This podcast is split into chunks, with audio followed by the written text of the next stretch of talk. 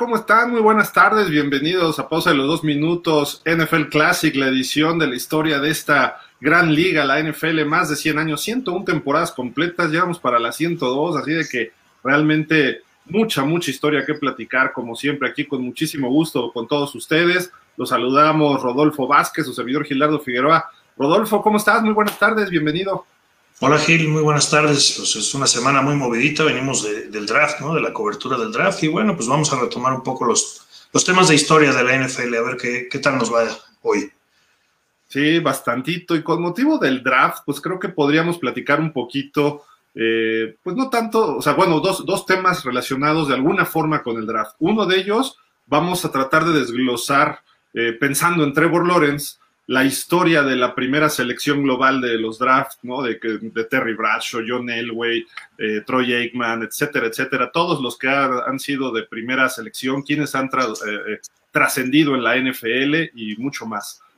por otra parte, pues también hay un tema, este, chacho, de pues los trades, los famosos trades. Vimos bastantes, ¿no? Este año, pero hay uno que trasciende, no fue durante el draft, fue un poquito antes, pero redituó en muchísimas selecciones de draft y me refiero, bueno, todos lo sabemos, ¿no? El de Herschel Walker con los Cowboys y los Vikingos, que habrá sido, eh, es el más grande en la historia por todo el movimiento de jugadores que hubo en ese momento y qué afectó a los dos equipos o en qué resultó en los dos equipos.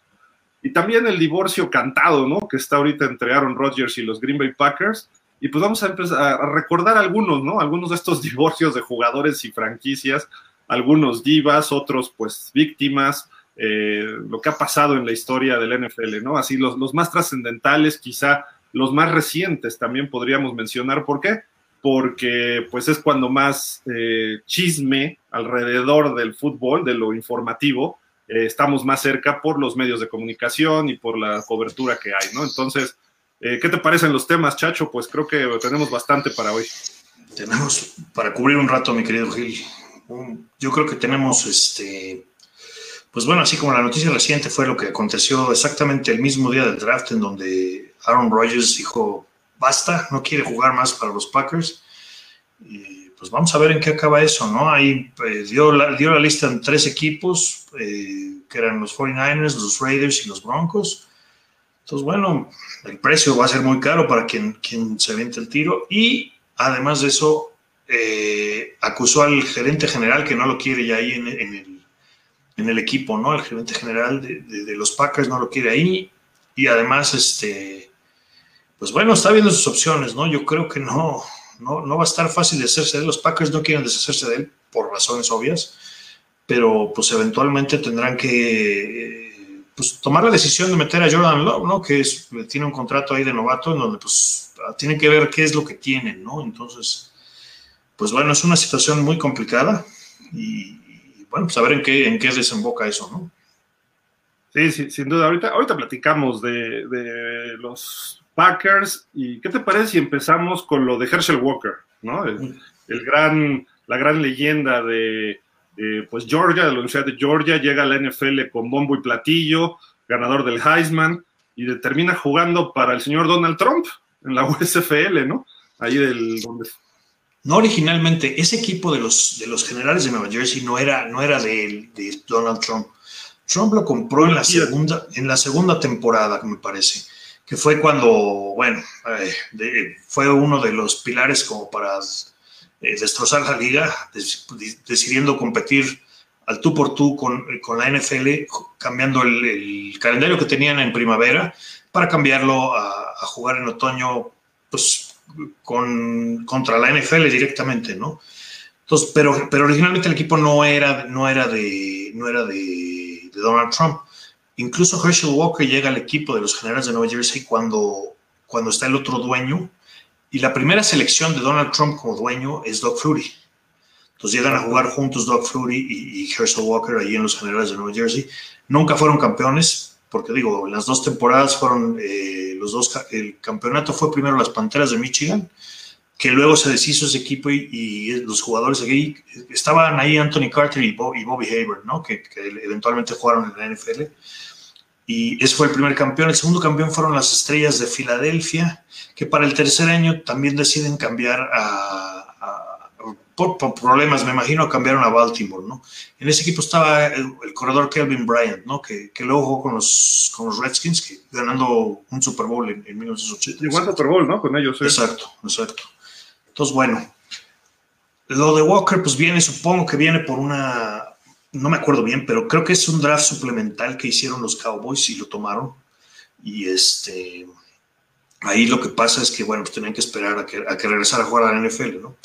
Cuando, cuando se dobla la USFL, que es en 86, me parece, pues Walker pues regresa, al equipo donde, que lo habían seleccionado, que es Dallas, y eran los últimos años de Tom Landry, donde, donde Landry no, pues no, no, tuvo las mejores temporadas con Dallas, ¿no? Entonces, pues a Walker le costó trabajo, era, era el hombre al que le daban más el balón, incluso que, a Tony Dorsett, que creo que en 87 acabó jugando con los Broncos de Denver.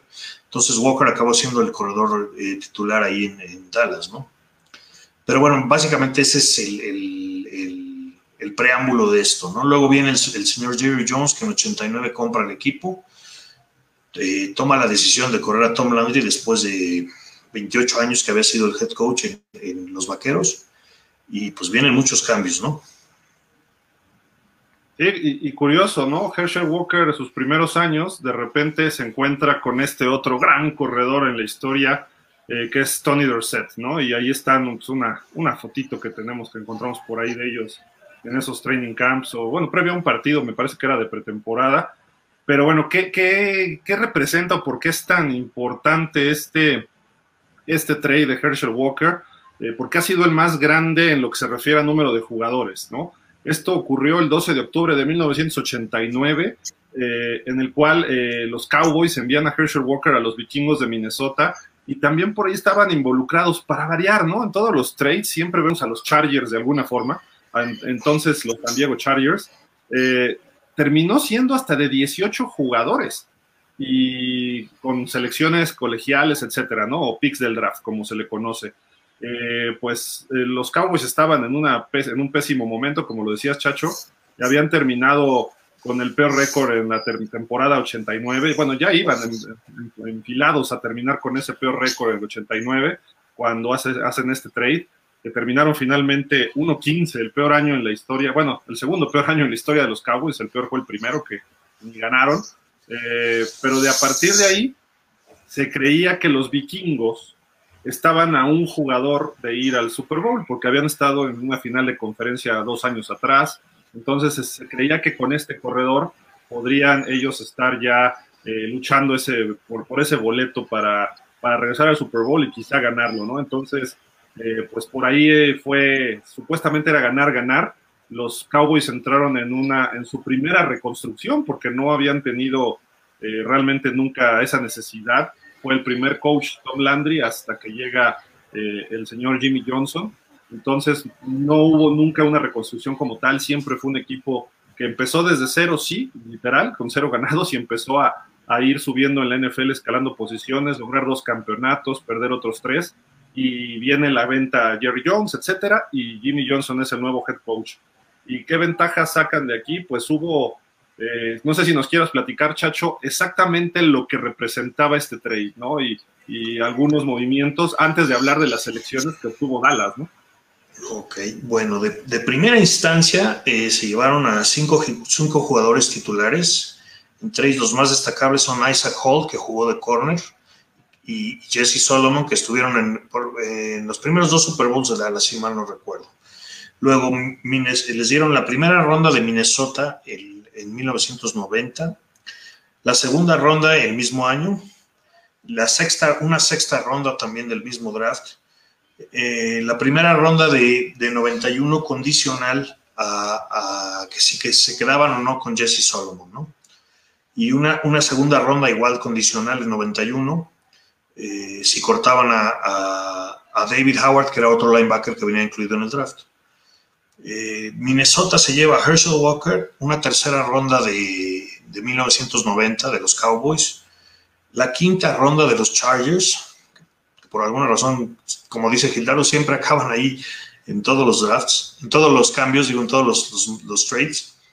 Luego viene eh, la décima ronda de los Vaqueros y una tercera ronda de Dallas en 1991.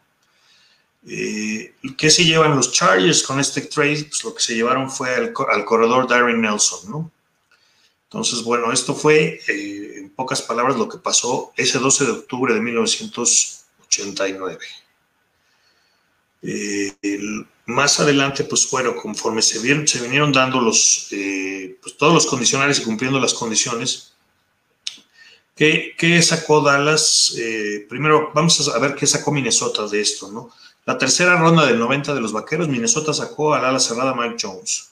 Del quinto, del, quinto pick de, 1990, que era de San Diego, sacaron a Reggie Thornton. Luego en el décimo round de ese año también, con una selección de los Cowboys, los vikingos sacaron a Pat Newman.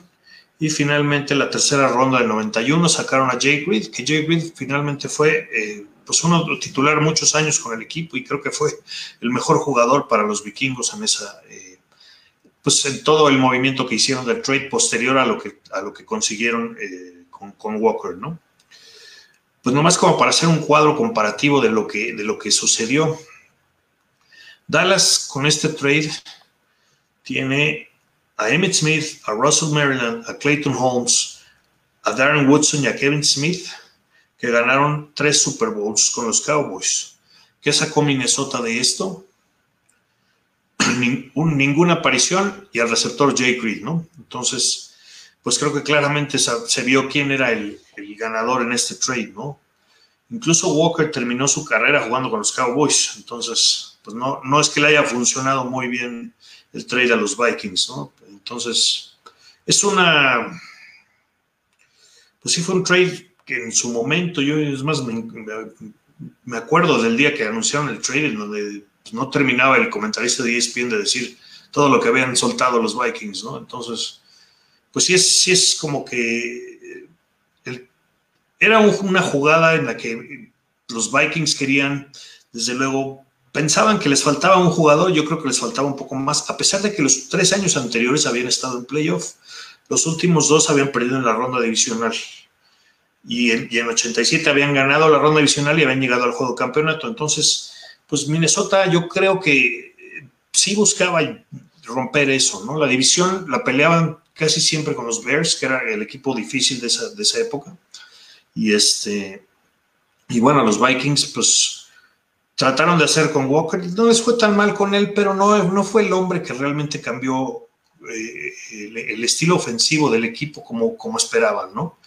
Por el otro lado, pues los Cowboys empezaron a armar. Ese año del draft, que fue en 89, eh, pues no, les fue muy bien. Fue el primer año de Jimmy Johnson. Incluso ganaron por ahí un juego que apenas le ganaron a los Redskins en, Washington, precisamente. Y, bueno, fue el único juego que ganaron. Sin embargo, pues Dallas, eh, los Vikings les dejaron suficientes drafts como para volver a armar el equipo y, empezar el camino para los tres campeonatos que tuvieron en los noventas, ¿no? Sí, sí, sin duda, sin duda. Y pues eh, fue el, inicio de esa dinastía de los Cowboys. En total, 12 jugadores, incluyendo los picks, eh, iban a Dallas. Minnesota recibió 5 jugadores y los Chargers solo recibieron a Darren Nelson, este corredor. O sea, 12, 5 y 1, ¿no? Así fue la, la proporción, digamos que la matemática, ¿no? Al final de todo esto.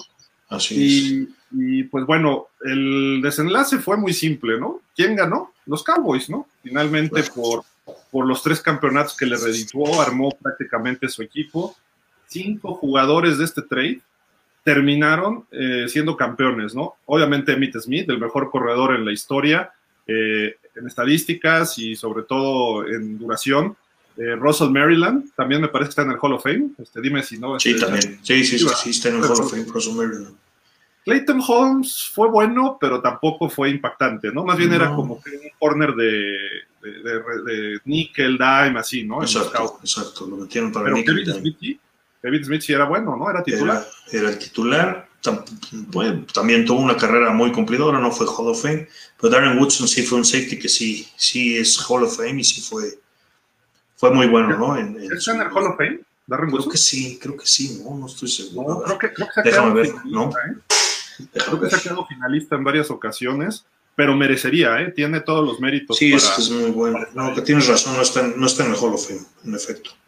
Pero, pero es un jugador muy bueno. Yo creo que sí fue, fue uno de los pilares defensivos de, esa defensiva de los Cowboys que, que, ganó tres Super Bowls en cuatro años, ¿no? Sí, sin duda, ¿eh? sin duda. Creo que de los eh, mejorcitos de ese grupo, que era una defensiva temible, ¿no? La verdad, esos, esos Cowboys.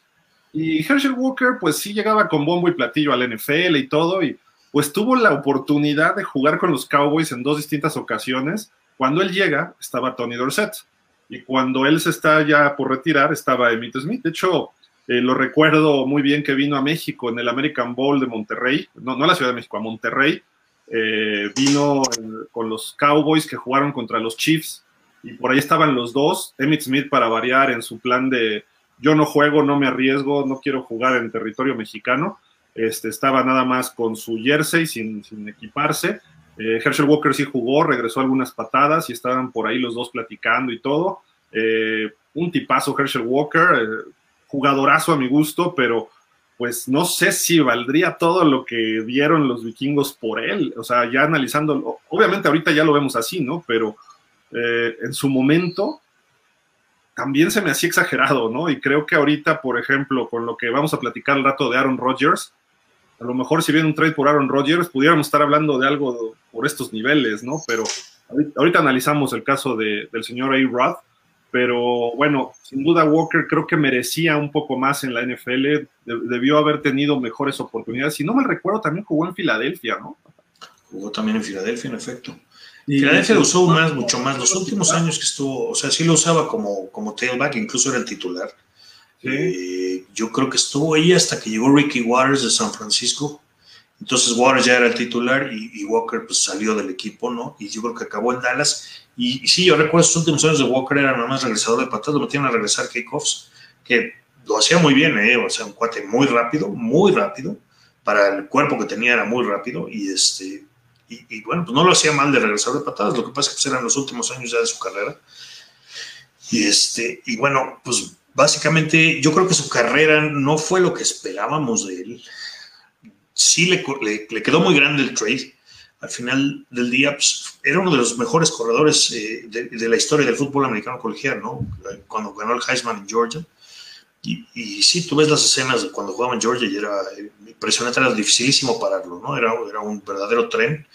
Y bueno, pues siempre se esperó mucho de él en, eh, pues en, la NFL, ¿no? Yo te digo, es lo que no sé si desperdició unos dos o tres años ahí en la USFL y, ya nunca se pudo adaptar bien, claro, y, los años que pudo haber aprovechado en Dallas, que de principio fueron años muy malos para los Cowboys, ¿no? Los últimos años de, Tom Landry. Entonces, pues bueno, como que sí, son de esos jugadores que, nos quedó a deber un poco, ¿no? Yo creo que, pues ahí está el caso de Dorset. Dorset también fue ganador del Heisman y tuvo una carrera mucho más... Eh, destacada, ¿no? Sí, fue campeón de Super Bowl varias veces, claro, un mucho mejor equipo que, el de Walker, pero pues al final del día como que sí, sí nos dejó mucho a deber eh, la carrera de Walker, ¿no? Pues realmente, eh, si, lo ves, el, highlight de su carrera fue realmente ese trade, ¿no? En donde pues hizo cosas buenas con Minnesota, no, no, no es todo, pero no, fue, no era el jugador que esperaban ellos, ¿no? Que, que podía cambiar un juego, ¿no? El, ritmo de un juego e incluso el, resultado de un juego, ¿no? Entonces, al final del día, pues, bueno, ahí, ahí queda la carrera de Walker, ¿no? Yo, recuerdo su último bowl, a lo mejor estoy equivocado, nada más tú dime, tú que estás más empapado del college.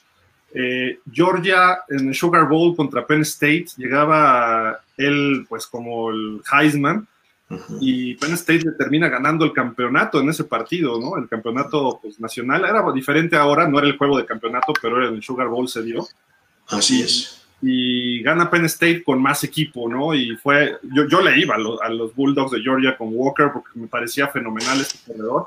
Y de repente Penn State con Joe Paterno se le aplica y le terminan ganando, ¿no? Claro, un equipo mucho más completo de Penn State. Incluso el año anterior habían jugado también el Sugar Bowl, que era el año de, porque Walker jugó creo que tres años nada más de colegial, que fue, ganó, ganó el Heisman como junior. El año anterior como sophomore había también jugó un juegazo contra Notre Dame en el Sugar Bowl. Ahí no se peleaba el campeonato, pero, pero bueno, serían las facultades que tenía este hombre, ¿no? Entonces, bueno, cuando viene la nueva liga, pues lo primero que hacen es, pues este era el jugador más importante y pues la USFL en algún momento también tuvo las mismas broncas que la, que, o sea, la NFL tuvo las mismas broncas con la USFL que tuvo alguna vez con la American Football League, ¿no? Tenían dos drafts, entonces, bueno, pues Walker le dieron un dineral para que se fuera a jugar a los generales de Nueva Jersey, ¿no? Entonces, este, pues sí, ahí en colegial sí se vio mucho mejor de lo que, de lo que yo creo que se pudo haber visto en profesional. Claro, obviamente los generales era, pues le daban puras resbaladas y las corría y anotaba, ¿no? Pero con un nivel diferente de, fútbol al que tiene la NFL. Pero, pero yo pienso que sí, tuvo una carrera poco fugaz para todo lo que se venía hablando de él como, como jugador, incluso su reclutamiento desde high school, eh, que bueno, obviamente, pues desde esa época pasaba por las manos de Alabama y cómo decide irse a Georgia, ¿no? Porque, este, pues bueno, eh, fue la escuela que le ofreció jugar luego. Luego en Alabama se iba a sentar atrás de otros cuatro tailbacks, entonces, pues e, es, era complicado, ¿no? Pero bueno, una vez que, se integró al equipo de, Georgia, fue un verdadero fenómeno, ¿no? Y, sí, era un jugador que cambiaba completamente el ritmo. Incluso mientras Walker estuvo en, Georgia, eh, pues le ganaron los tres años a Alabama y si, mal no recuerdo, creo que ganaron dos campeonatos del, SEC, ¿no? De, la Southeastern Conference. Entonces, bueno, o sea, sí fue, sí fue como que un resurgimiento del programa de Georgia gracias a Herschel Walker. Entonces, sus años en la USFL, pues, de principio era, él fue pues la, la, cara de la liga el primer año, por lo menos, en lo que llegó Doug Flutie, y a lo mejor, bueno, luego podían repartir, pero Walker era la estrella más grande que jugó en la USFL ese primer año, y, y después yo creo que lo compartió eso con, un poco con Doug Flurry y con, y con Steve Young, ¿no? que jugaba en el Expreso de Los Ángeles. Pero, pero bueno, eh, yo creo que Walker, eh, pues sí, no sé si eso fue el dinero que le dieron en los generales, eh, pero y, los, malos años que tuvo en Dallas, pues bueno, no lo hicieron muy destacado como jugador, ¿no? Yo creo que si él hubiera entrado a la NFL directamente y hubiera estado en equipo pues, regularmente bueno, a lo mejor no, no de los primeros, pero hubiera podido cambiar un equipo, ¿no? De, alguna forma. Yo creo que su carrera sí fue demasiado fugaz para lo que, pues para todo lo que se habló de él en colegial, ¿no? Él, era una, una de las grandes estrellas y sigue siendo hasta la fecha uno de los jugadores más importantes en la historia del fútbol americano colegial, ¿no? El Salón de la Fama en el fútbol americano colegial. Y, bueno, pues eh, el asunto fue ¿Cómo, ¿Cómo tomar esa carrera de Walker, desmenuzarla y decir, oye, pues le faltó, ¿no? Para todas las cualidades que tenía, porque seguramente era más rápido que Rosette y seguramente era más rápido que Emmitt Smith. Y con un cuerpo hasta más grande que Emmitt Smith, seguro era más grande que Emmitt Smith, pero, pero es, es tan, tan complicado el, asunto de, de, jugar corredor o a ese nivel. Eh, entonces, pues bueno, es, es, eso es lo que pasó a grandes rasgos con la carrera de, Herschel Walker en la NFL. Rapidísimo, jugó, bueno, como decías, en los generales de Nueva Jersey del 83 al 85. Eh, en el draft de la NFL fue reclutado eh, en 1985, después de su carrera por la USFL, en la quinta ronda, pick 114. Eh, después llegó a Dallas en el 86, allí fue, empezó a jugar hasta el 89, viene el trade, se va a los vikingos, donde solo está pues tres temporadas, 89, 90 y 91. Eh, por eso se considera un super fracaso, ¿no? Para, para los vikingos. Luego va a Filadelfia, donde está tres temporadas, 92, 93 y 94. Esto no me acordaba, pasó por los gigantes en el 95 y regresa a Dallas 96 y 97. Dos veces jugador Pro Bowl, 87 y 88, dos veces segundo equipo All Pro, 87 y 88. Esto pues obviamente en sus épocas de los Cowboys.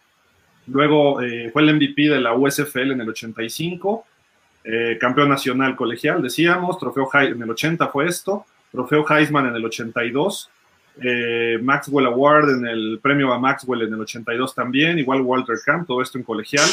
El jugador del año para Sporting News en el 82, el jugador del año también para UPI, que era una agencia noticiosa, en el 82, tres veces jugador del año de la Conferencia del Sureste, del SEC, como se le conoce, tres veces All American del 80 al 82, tres veces eh, del equipo de la SEC también 80-82.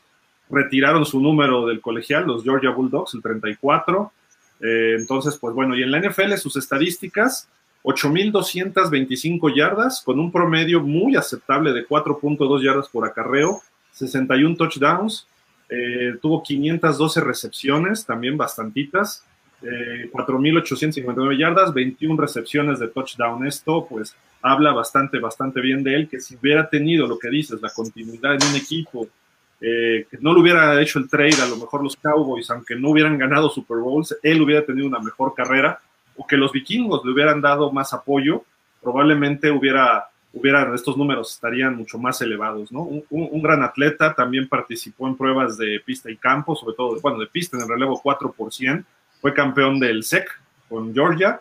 Eh, recuerdo que él junto con Willie Gold y había otro jugador del NFL que eh, en los Juegos Olímpicos, si no me recuerdo, de Calgary 88, eh, corrieron en el bobsled, bueno, participaban en el equipo de bobsled por la potencia que tenían, empujaban más, más duro el, el, trineo, ¿no? Entonces el piloto pues sí era un, pues cómo decirle, un sledder, ¿no? Se le dice a los del bobsled. Eh, y ellos empujaban con todo, se subían, y apenas cabía él en bobsled, porque era un tipo muy grande, muy fuerte. Eh, obviamente lo hemos visto recientemente apoyando la campaña de Donald Trump, etcétera. Quizá hizo amistad en sus épocas con los generales, no lo sabemos. Eh, ¿Qué más podemos hablar de este cuate? Pues también por ahí, creo que hasta bailó, ¿no? Si no me recuerdo, en Bailando con las Estrellas, no estoy muy seguro de eso, pero pero bueno, en fin, o sea, una, un gran atleta que pudo haber hecho más, sin duda. En la USFL tuvo eh, sus tres temporadas, tuvo una de 2.400 yardas, nada más. Promedió 5.5 yardas por acarreo. Imagínate eso traducido en la NFL, sería... claro, es lo que te digo, o sea, porque no por menos especial, había equipos muy buenos en la USFL, defensivas muy buenas. Yo creo que había tres o cuatro equipos que realmente estaban al nivel de equipos de la NFL, ¿no? Eh, y algunos de ellos por ahí en los, en los showboats de, Memphis jugó a Reggie White, luego estaba, pues había Sam Mills, por ahí estaba, en, creo que también en las Panteras de Michigan y luego acabó en los Invaders de Oakland.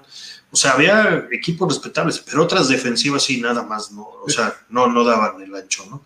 Entonces, bueno, pues en esos juegos, pues sí, dale la bola a Herschel y 80 yardas en una carrera, ¿no? Y tres veces en el mismo juego. Entonces, eh, a pesar de eso, yo creo que sus números de NFL no son tan malos, ¿no? O sea, pero, o sea, creo que tiene tuvo una carrera, pues, semi destacada. más bien el asunto es, es lo que se esperaba de él, ¿no? Siendo el jugador que fue a nivel colegial, eh, pues nunca destacó mucho en la NFL. O sea, y era, incluso me acuerdo, era muy buen receptor, le tiraban muchas pantallas y sí sacaba buen, buen yardaje, ¿no? Era, era buen receptor. Entonces, pues eh, el asunto es más bien pensar cómo ¿Cómo pudo haber sido su carrera en una situación un poco más normal en NFL, sin la USFL desde luego, y, en un equipo, te digo, no a lo mejor el mejor de la liga, pero en un equipo regular, ¿no? Que medio esté peleando por los playoffs.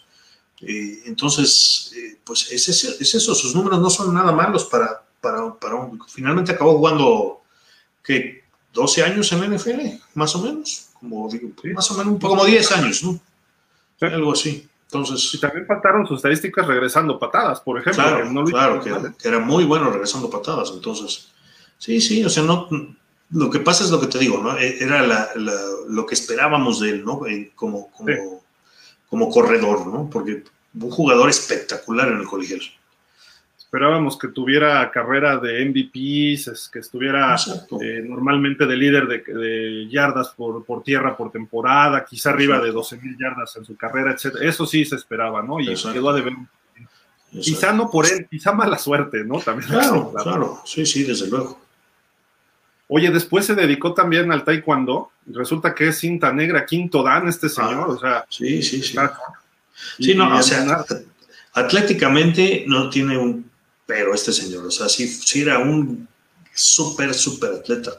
Incluso, digo, ahora que comentaste lo del bobsled, pues creo que era un problema un poco porque, pues sí estaba fuerte, pero a la hora de subirse al carrito, pues era el más pesadito del, equipo, ¿no? Entonces, pues eso, eso te baja un poco la velocidad, ¿no? Pero, pero era un súper atleta este hombre. Siempre eh, estuvo, yo creo que era de, de, esos que entraban en el, en el ABC Wild World of Sports, que tenían una competencia del, del, hombre más rápido de la NFL y estaban, siempre era uno de los primeros tres, ¿no? porque también le tocó eh, competir contra Darrell Green, que era el más rápido, incluso más que atleta, como más que Willie Gold, incluso, ¿eh? y eso que y eso que Darrell Green no era, no era atleta este, de pista y campo, ¿no? Entonces, eh, pues sí, era, era interesante ver esos programas en donde sí se echaban sus arrancones de, de, de, 100, de 100 metros, ¿no? Entonces, siempre fue, siempre fue un, un superatleta, ¿no? Y yo creo que hasta la fecha sigue siendo un superatleta. Sí, lo que se ha visto, te digo que ahora apoyando a, Donald Trump salen playeritas y ya quisiéramos estar como él cuando teníamos, tú cuando estabas en tu mejor época, Chacho, que eras bastante, este cuate, o sea, estudiabas los músculos en anatomía en su cuerpo, sí, exacto, exacto, sí, sí, sí, También músculo sobre músculo. Este hombre, así como Lin Swan, solo que Lin Swan quizá era más agraciado, este cuate era más potente y, aquí está el dato, ¿eh? ya, ya, lo, ya lo chequé. No era Calgary, fue en los Juegos Olímpicos de Albertville, los siguientes, en el 92. El 92, sí. Sí, sí. Pero por ahí andaba, o sea, no, no. Sí, no, no, no. Sí, no, bien, bien. y tuvo dos peleas en, este, ¿cómo le llaman? Ah, cierto. y las dos las ganó. Sí, cierto. No sé contra qué bultos lo pusieron a pelear. Claro, pero también, sí, claro. Casi, casi me ponen a pelear con él y pues sí me parte toda mi mandarina. Pero bueno, ahí está el gran Herschel Walker, lo que representó ese trade, tantas elecciones colegiales para los Cowboys que terminaron dándoles pues ese equipo, la base de ese equipo campeón, ¿no? De los principios de los noventas, que fue 92, 93 y 95. 95. Que, fue el coco de tus Cowboys, de tus Niners, ¿no? Pues todos los dos primeros años. Los dos primeros, luego nos vengamos. Y en 95 eh, los Packers le ganaron a los 49ers y ya no hubo la cuarta ronda del, del, juego de campeonato. Entonces, encima de que firmaron a Dion Sanders, pero bueno, esa es otra historia. El robo, el cambio de jugadores, no, no quiero decir pirateo como la Conade con Onefa y cosas así, pero Charles Haley, este, Ken Norton. Charles, Haley fue, Charles Haley sí fue, o sea, fue un trade, ese sí fue directo porque. Bueno, pero pasaron de un equipo a otro. Sí, bueno, eso sí, sí, bueno, Ken Norton acabó con los 49ers y, y sí, en efecto, era el uno y el otro, ¿no? Y, Jerry Jones, además, es amigo de Eddie de Bartolo, quien era el dueño de los 49ers, se llevaban muy bien. Prácticamente le pasó la estafeta de Bartolo a, o de Bartolo, como lo conocemos acá, a, Jerry Jones. Y cuando se mete en problemas Eddie de Bartolo, Jerry Jones lo apoyó muchísimo y peleó con la NFL porque regresara. Y pues la NFL dijo, no, ni Tagliabue, y Goodell hasta muy recientemente para entrar al Hall of Fame. Y Jerry Jones dijo, bueno, pues se lo merece, qué bueno. Y Jerry Jones empujó mucho para que Eddie de Bartolo eh, Jr. entrara al Hall of Fame, ¿no? Que lo cual creo que pues por sus méritos en la NFL en su momento era muy, muy válido, ¿no? Pero, eran equipos como históricos, ¿no? Que estos dos. Sí, Mr. D, como lo conocían sus jugadores, ¿no? Entonces, sí, de Bartolo pues armó un equipo prácticamente que le había comprado su papá en 1979, un equipo que precisamente hablando de un trade en donde, hablando de equipos en un trade donde soltaron mucho, los 49ers soltaron muchísimos picks que se fueron a los Bills de Buffalo por O.J. Simpson, ¿no? Entonces también fueron años malos para los 49ers, hasta incluso el primer año de Watts les fue, los primeros dos años de Watts les fue muy mal por eso, porque no tenían drafts en la eh, no tenían picks en el draft, ¿no? Entonces pues tuvo un par de años muy malos ahí eh, San Francisco con Walsh, ¿no? Que todo el mundo recuerda a Walsh como el ganador. Los primeros dos años no fueron tan fáciles, ¿no? Y mucho viene exactamente de esos picks que, que los 49ers dieron a los Bills de Buffalo por, por OJ, un OJ Simpson que venía ya muy lastimado, ¿no? Con las rodillas este, destrozadas. Que, bueno, hizo algunas cosas buenas, pero lo que pasa es que no jugaba todos los, todas las semanas, ¿no? Entonces, eso, eso fue un problema, ¿no? De acuerdo, totalmente de acuerdo.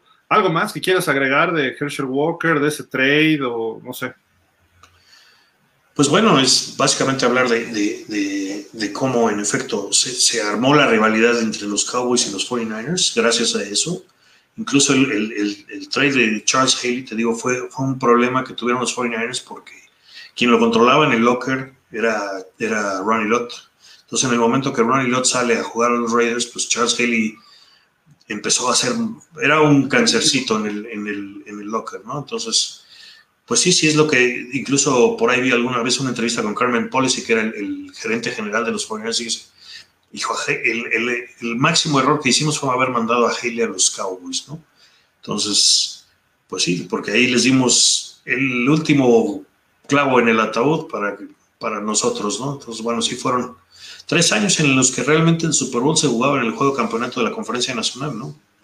Que eran los dos mejores equipos de la liga y, bueno, a mí me tocó estar en uno y afortunadamente fue el que ganaron.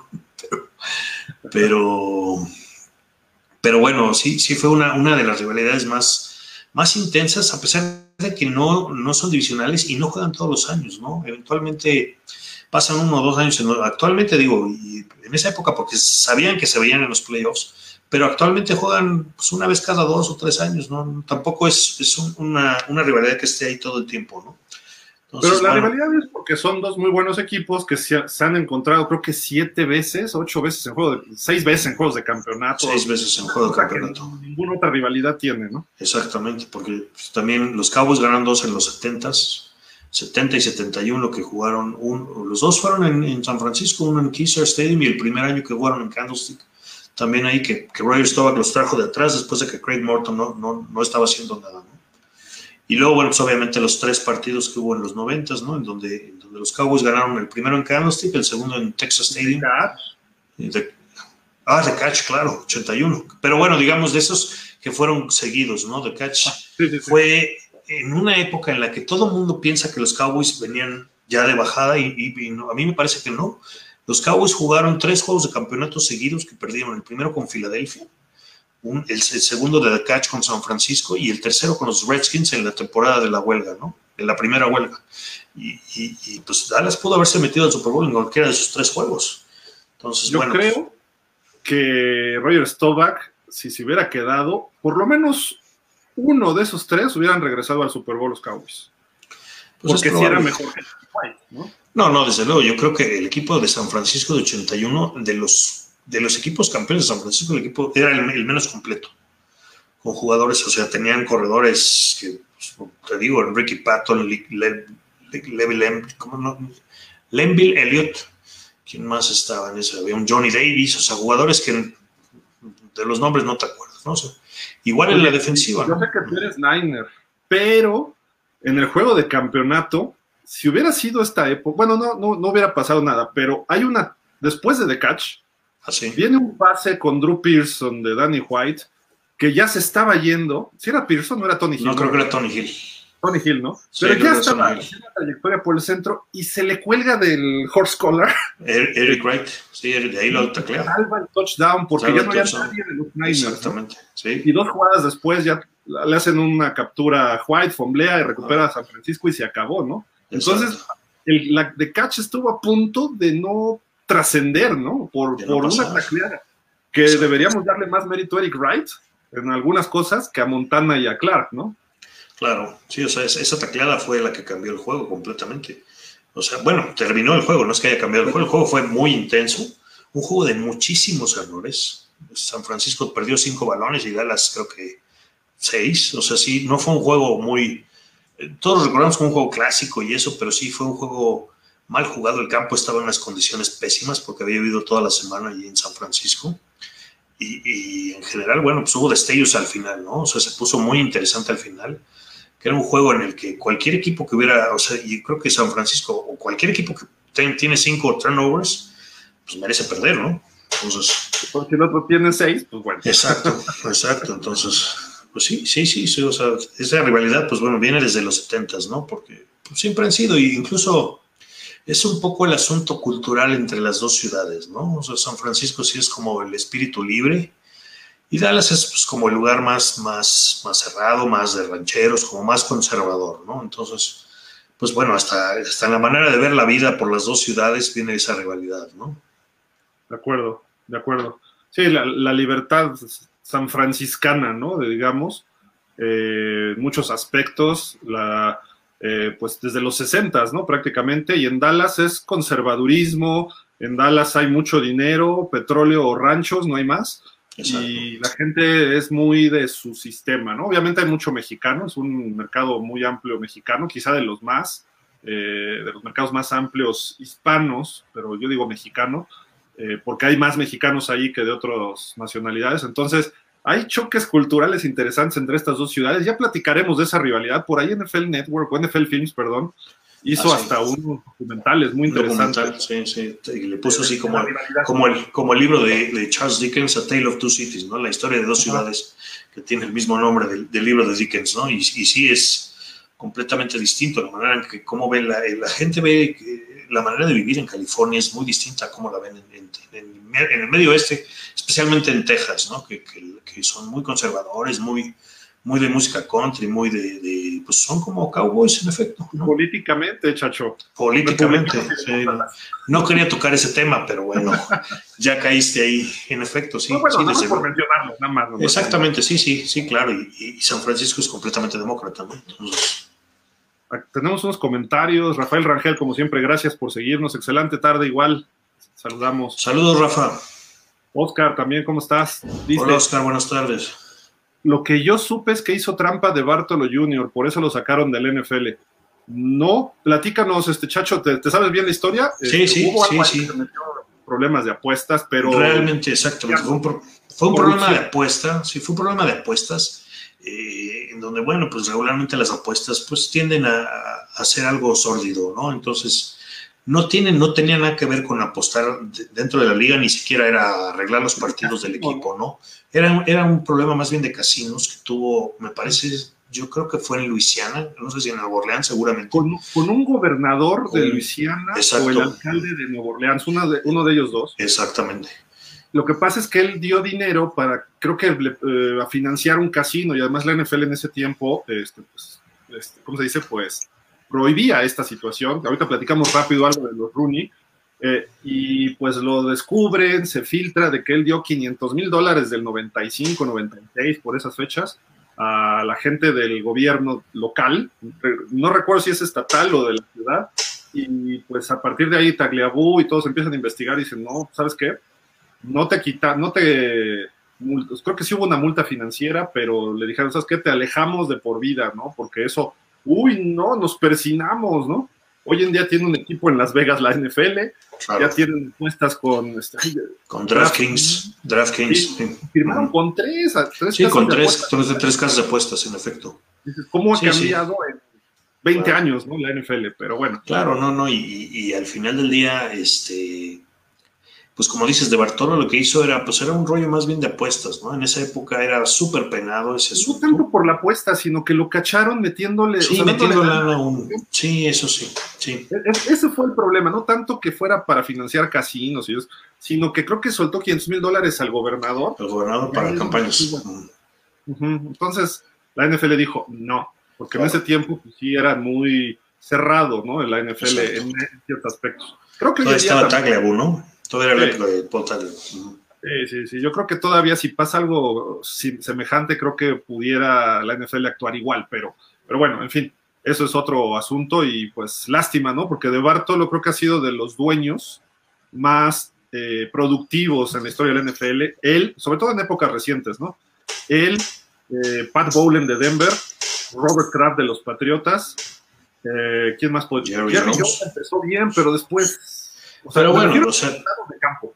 Bueno, sí, pero fíjate, o sea, Jerry Jones eh, fue el primero en romper un poco con, con la línea institucional de la liga, ¿no? Él, él fue, y eso es importante porque pues fue el primero en promover eh, eh, realmente la franquicia de los Cowboys como una marca. O sea, fue la, el primer equipo que se, se promovió de esa manera fue, fueron los Cowboys, ¿no? Entonces, o sea, sí, sí tuvo un contrato de principio con, con Nike que, que, que no lo había tenido ningún equipo, ¿no? Incluso abrió por ahí, no sé si te acuerdas, a principios de los, finales de los 90, principios de los 2000, cada equipo ya tenía su contrato con una marca diferente. Había, jerseys Adidas, jerseys Nike, jerseys Reebok, por ahí, Puma, Wilson, cada quien tenía su contrato con, con esos equipos.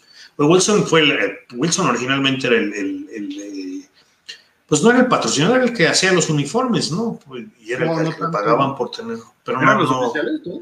los oficiales siempre fueron Wilson. Los de, sí, de para atrás. Entonces, este, pues, pues de ahí cambió todo, todo, toda la estructura de lo que es la mercadotecnia en la NFL, ¿no? Y Jerry Jones sí fue un, un, un pionero en esto, ¿no? No, y además, digamos que fue. Al Davis fue como problemas de poder y por eso fue el antagonista de la NFL. Jerry Jones fue el antagonista eh, financiero en la NFL o económico, de publicidad, de marketing, de desarrollo, porque me acuerdo que se echó un pleitazo con Paul Tagliabue, bueno, con la liga, había ya estaban en, en tribunales, porque él llegó en el Estadio Texas y puso American Express y puso a Pepsi, cuando la Coca-Cola había sido el eterno patrocinador del NFL y Visa había sido el eterno patrocinador los, los sponsors se pusieron como locos y dijeron, no, no puede ser, ¿cómo? Terminaron en tribunales, llegaron a un acuerdo y dijeron, bueno, mientras no se vean las transmisiones tus sponsors, y lo puso en la parte de arriba donde había una estructura en el hueco que donde dicen los Cowboys que solo Dios ve ahí a los Cowboys a jugar. Ay, ay, ay. ¿Qué pasa, ¿Qué pasa? Ay, ay, ay. No, bueno, luego comentamos eso, pero bueno. Bueno, pues eso mm. dicen ellos, cada quien, ¿no? que el Estadio Texas tenía un hoyo en el techo justo encima del campo para que Dios viera jugar a sus Dallas Cowboys, ¿no? Pero bueno, pues está bien. A lo mejor sí, pues por eso les iba bien, ¿no? Ya después que pusieron su techo retráctil en el egodomo de Jerry Jones y pusieron unas pantallotas, pues ahí ya no los ve jugar y ya no ganan. Claro, mira, ahora, ahora Jerry Jones pues es uno más de los dueños, ¿no? De, pues ya, es más, podríamos hasta decirle que ya entró como a la vieja guardia, pero en esa ah, época era, era, era, un, era, un, un dueño, era un señor joven relativamente comparado con los demás, y, y, pues bueno, era el asunto con Wellington Marr, incluso con, con, con la, me imagino que era la viuda todavía de George Halas, que pues tenían una visión mucho más eh, conservadora de lo que debía ser una liga y mucho más institucional, donde todos vamos a todo, pues sí, sí, desde luego no, no les parecía mucho el, asunto de que Jerry Jones eh, publicitara a su equipo de esa manera, ¿no? Y todo el, plan mercadológico que se hizo, eh, con mucha, pues con, con sponsors que, que, no tenían, patrocinadores que, no, que regularmente no habían entrado a la liga, ¿no? Pues sí, sí, se convirtió en un problema muy grande en ese momento.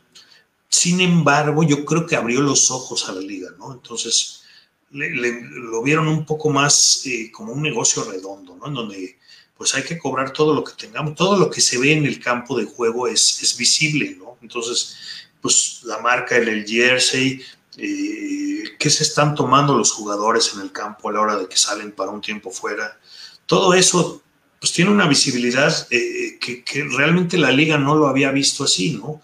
Claro, los que empezaron a, poner a Gatorade en el mapa fueron los gigantes de Nueva York, cuando eh, el año que quedaron campeones que querían bañar a Parcells con Gatorade, ¿no? Pero, pero en general la liga empezó a cambiar eh, de ser una liga de fútbol, de, pues, fútbol profesional a ser un negocio redondo, ¿no? Entonces, yo creo que ahí, ahí fue, eso fue uno de los grandes, este, pues, logros que tuvo Jerry Jones, ¿no? Ahora otra vez están unificados en todo, todos traen el mismo eh, uniforme con el mismo con los mismos patrocinadores, incluso de lo que venden en el estadio, como dices, ¿no? Que regularmente había sido Coca-Cola.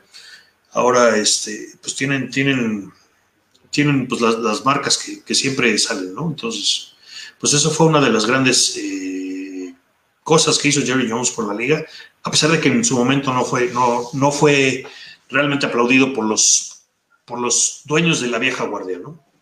E, exactamente es eso, ¿no? Antes, la NFL todavía hasta pre-Jerry Jones era un negocio familiar. Eran los Mara, eran los Rooney, la familia de, bueno, los McCaskey, familiares de George Halas, George la tradición de los Packers, y así podemos seguirle, ¿no? Con todos. Los Robbie de Miami, este, etcétera, ¿no? Así. Y de repente llega él un empresario, millonetas, no tejano, porque no es de Texas, pero de Texas, del área de Texas, y órale, yo soy petrolero, y va, y le echo. Y llega muy hablador y cambia radicalmente cómo se ve el negocio. Y hoy en día la NFL dejó de ser familiar hace mil años. Hoy la NFL es un negocio corporativo 100%, ¿no? Claro. Todos los dueños hoy en día no son fundadores, bueno, sí hay algunos fundadores todavía, pero son eh, grandes empresarios, CEOs, dueños, que si de Home Depot, que si de, eh, por ejemplo, Ross tiene la, mitad de los asuntos inmobiliarios en, este, Manhattan, eran Trump y la otra mitad Ross, él también en el sur de Florida, eh, Arthur Blank era el socio de Home Depot, me parece, y así podemos sumarle. Luego vino Pat Bowlen de los Broncos, eh, Robert Kraft, llegó otro tipo de dueños, y ellos están cronky, ¿no? De los, de los Rams de los Rams. Sí, pero, si te das cuenta, todavía hay equipos que tienen, o sea, son, son empresas familiares, ¿no? Como dices, los Rooney, los Mara en, los gigantes. Este, se me fue ahorita quién más está ahí. Los McCaskey de Chicago. Los McCaskey de Chicago, pero hay alguien más por ahí. Los Niners. Bueno, sí, son de Bartolo todavía, o sea, en efecto, pero, pero acuérdate que igual que igual que Jerry Jones, pues de Bartolo fue en algún momento eh, eran, eran dueños nuevos, ¿no? No eran, no eran los dueños originales de los Niners, ¿no? Revolucionario. Y no, no, y al final del día fue, fue el equipo, o sea, sí, claro, porque ellos habían hecho su dinero, los, los de Bartolo hicieron su dinero en malls, ¿no? Entonces, el papá eh, había comprado los pingüinos de Pittsburgh de hockey, ¿no? Y, el hijo dijo, bueno, pues yo quiero un equipo de fútbol y se abrió alguna vez, por algún momento, de los, de los dueños originales que eran los Moravito en San Francisco, vendieron el equipo y se lo vendieron a los de Bartolo, ¿no? Entonces, este, pues sí, todavía, a pesar de eso, sí hay equipos que tienen eh, eh, pues, los dueños originales, ¿no? Muchos sí han cambiado de dueños. Y, Arizona es otro, ¿no? Los, los Bidwell, los Bidwell que sí, que, estaban de... equipo, junto con los Rooney. Bueno, los Rooney no todo el tiempo, pero fundadores que todavía siguen siendo dueños, pero de los de muy, muy, muy, muy... Sí, sí, claro, claro. Los Ford en, en Detroit son otros, ¿no? Que también son dueños de los Leones. Entonces, este pues bueno, al final del día, pues sí, sí, eso ha habido, ¿no? Siempre, los dueños nuevos, pues siempre no son muy bien vistos por, por la vieja guardia, ¿no? Entonces, incluso... Y algo que hizo Jerry Jones, Chacho, perdón, te interrumpí. Sí, sí. Este, él, él hizo también que la televisión en la NFL diera un salto exponencial, porque era amigo de Rupert Murdoch y de repente surge en los noventas una cadena que venía, pues, Rupert Murdoch creo que sí es estadounidense, pero todas sus inversiones han sido en Australia o es australiano y llegó creo que es australiano, sí. Una cosa así. Y funda Fox Sports y Fox Sports de repente gana un contrato por encima de la CBS, que la CBS y la NFL eran uña y mugre y salen de las transmisiones de la conferencia nacional durante muchos años. Así es, así es. Y después sacan a la NBC de la americana y regresa a la CBS y después ya están todos, ¿no? Y ahorita Fox ya es otro relajo, ¿no? Pero él implantó eso. Y luego cuando venían demandas contra la NFL, contra NFL Network, precisamente por cuestiones de mercado en Estados Unidos de las cableras, era del grupo Time Warner, hay una cablera. TNT. ¿Cuál? TNT, ¿no? TNT, era la que pasaba, en algún momento pasó los juegos de domingo en la noche. Pero tienen una cablera muy importante ellos, y NFL Network dice, quiero que me pongas en el primer eh, en los primeros paquetes. Ah, sí, claro. de dinero, pues el que lo negoció y lo arregló fue Jerry Jones junto con Comcast y era la de Time Warner, no me acuerdo cómo se llama la otra, sí, pero sí, sí. lo arregla todo. El claro. es para negociar brutalmente inteligente y lo tiene todavía. Hoy en día, este chacho que, que todo el mundo ahorita, ay, le dio mucho dinero a Dak Prescott, es un burro, no. no lo vale. Espérate en dos años, no va a valer nada ese contrato. Sí, no, desde luego, o sea, Sí, sí, tiene una visión distinta este hombre, ¿no? Desde luego, eh, ha hecho cosas muy buenas por la liga. Y yo creo que, bueno, todo eso de los contratos de televisión sí, sí ha sido, híjole, pues esa es, esa es la ganancia máxima de los, de los dueños en la liga, ¿no? Yo creo que a lo mejor la NBA e incluso Major League Baseball tienen, tienen un rollo en donde sí sacan ganancia de la, de la asistencia a los estadios, ¿no? O sea, la liga el año pasado pues perdió que ocho, o, los, o cada equipo perdió ocho juegos de temporada regular y a lo mejor los de playoffs. Pero firmaron un contrato que, que, acaba de entrar ahorita en donde los jueves solamente los que, los que tienen Amazon Prime van a poder ver el juego de, de, jueves en la noche a partir del año que entra. No esta temporada, sino la que sigue. Del 23, ¿no? Del 22. A partir del 22. Ajá. Entonces, bueno, pues eso siempre, siempre ha sido, ¿no? Entonces, eh, sí, ese, esa firma de contrato de la que hablas de 90 me parece que fue 92, 93, por ahí, cuando entra Fox, ni siquiera era Fox Sports, era, era Fox, que era una cadena que entraba como la cuarta opción de televisión abierta en Estados Unidos, era el canal Fox, desde luego eh, contra CBS, NBC y ABC, ¿no? Y pues sí, les fue peleando, incluso eso que dices, todos los comentaristas que estaban en CBS, en aquella época, casi todos fueron a dar a, las cabinas de Fox, ¿no? Entre ellos, pues, Summerall y Madden, ¿no? Que, fue, que era el equipo más importante. Y ahí sigue Terry Bradshaw. Sí, Bradshaw, que estuvo ahí, pues, claro, empezó en CBS y, bueno, pues ahí está todavía en, Fox, ¿no? Entonces, Pues sí, sí, es, es un asunto en que este negocio, eh, porque ya lo veo como un negocio, la, la liga ha hecho de esto un negocio impresionante, ¿no? O sea, sí es la manera en cómo presentaron el draft el jueves pasado, y tú, lo platicamos ahí un poco, Gil, pues sí es mucho como Showtime, ¿no? O sea, es un rollo de, pues todo lo que haga la liga tiene que haber un cantante y tiene que haber un grupo bueno y tiene que haber una presentación con porristas y, o sea, sí ha cambiado muchísimo la liga y ha, ha sido la visión pues, de, hombres como, como, como Jerry Jones, ¿no? En donde pues todo es espectáculo y todo es dinero y todo vale, o sea, y que hay que construir un estadio gigantesco en la mitad de un freeway en la nada ahí en, la zona de Dallas, pues hay que hacerlo, ¿no? Porque va, la gente va a venir independientemente. Si vieras el complejo, ese tuve la oportunidad de ir al, Cotton Bowl hace un par de años, eh, que, fue Clemson contra de ahí. Tienen un complejo en donde está también el estadio de los Rangers ahí, y es impresionante. Restaurantes, bares, tiendas de souvenirs, o sea, todo lo que te puedas imaginar en una hectárea de o dos, no sé, eso debe venir mucho más, o sea, bueno, el tamaño no me lo imagino porque era de noche y no lo vi bien. para que salga del estadio ya de noche. Sí, no, no sé llegaste con un día limpio en el avión, pero tú lo ah, ves desde el avión de claro. y llegues a Dallas veces es estadio. Sí, lo que se ve cuando llegas a Dallas es el estadio, por supuesto. Entonces, este, sí, sí, es impresionante cómo le meten dinero a, esto. Y, bueno, se ha hecho también de contratos eh, de fútbol colegial, donde todos los años juega el primer partido de la temporada, uno de los equipos, ya sea LSU o Alabama, juegan, o Texas A&M, juegan ahí su primer partido de temporada contra un rival interesante, ¿no? O lo hizo hace un par de años, el que sí, sí. El, peleas de box, el canelo, no sé qué. Claro, todo eso está La selección mexicana ha llenado ese estadio. Claro. Inauguró la selección mexicana. Sí, exacto. Entonces, pues bueno, es una visión en donde la liga, pues, o sea, como tal, no, no pierde, ¿no? Y es un poco más o menos lo que ha hecho con, con lo que han hecho los demás dueños, eh, de alguna otra manera, ninguno como en Dallas, ¿no? Pero, pero en general los, los dueños igual, pues bueno, no se pelean los estadios americanos por tener partidos del tri, aunque sean de, aunque sean de preparación. Le copiaron el modelo de negocio. Dijeron, claro. hay que activar el estadio para que nos deje algo y no nada más los domingos. Claro, entonces pues es impresionante, lo tienen para todo, ¿no? Y conciertos y lo que quieras, ¿no? Ah. Entonces, bueno, por eso te digo, la, liga se ha vuelto tan importante, no, no tienen, no tienen manera de, perder dinero, ¿no? O sea, porque dices, pues a lo mejor a la pandemia pues les afectó un poco la asistencia y eso, pero eventualmente eso va a volver, ¿no? Sin embargo, le siguen metiendo dinero al estadio de los Rangers donde jugaron la Serie Mundial el año pasado, porque ahí dijeron, ahí nos vamos a meter y ahí van a jugar todo pues también es un estadio súper moderno que está ahí pegado al de, los Cowboys y, sí, desde luego, este, es impresionante cómo, cómo, cómo han hecho de los, los, norteamericanos de esto, ¿no? Un, negocio, ¿no? Porque el fútbol colegial también es muy importante en la zona de Texas, entonces todo eso es negocio.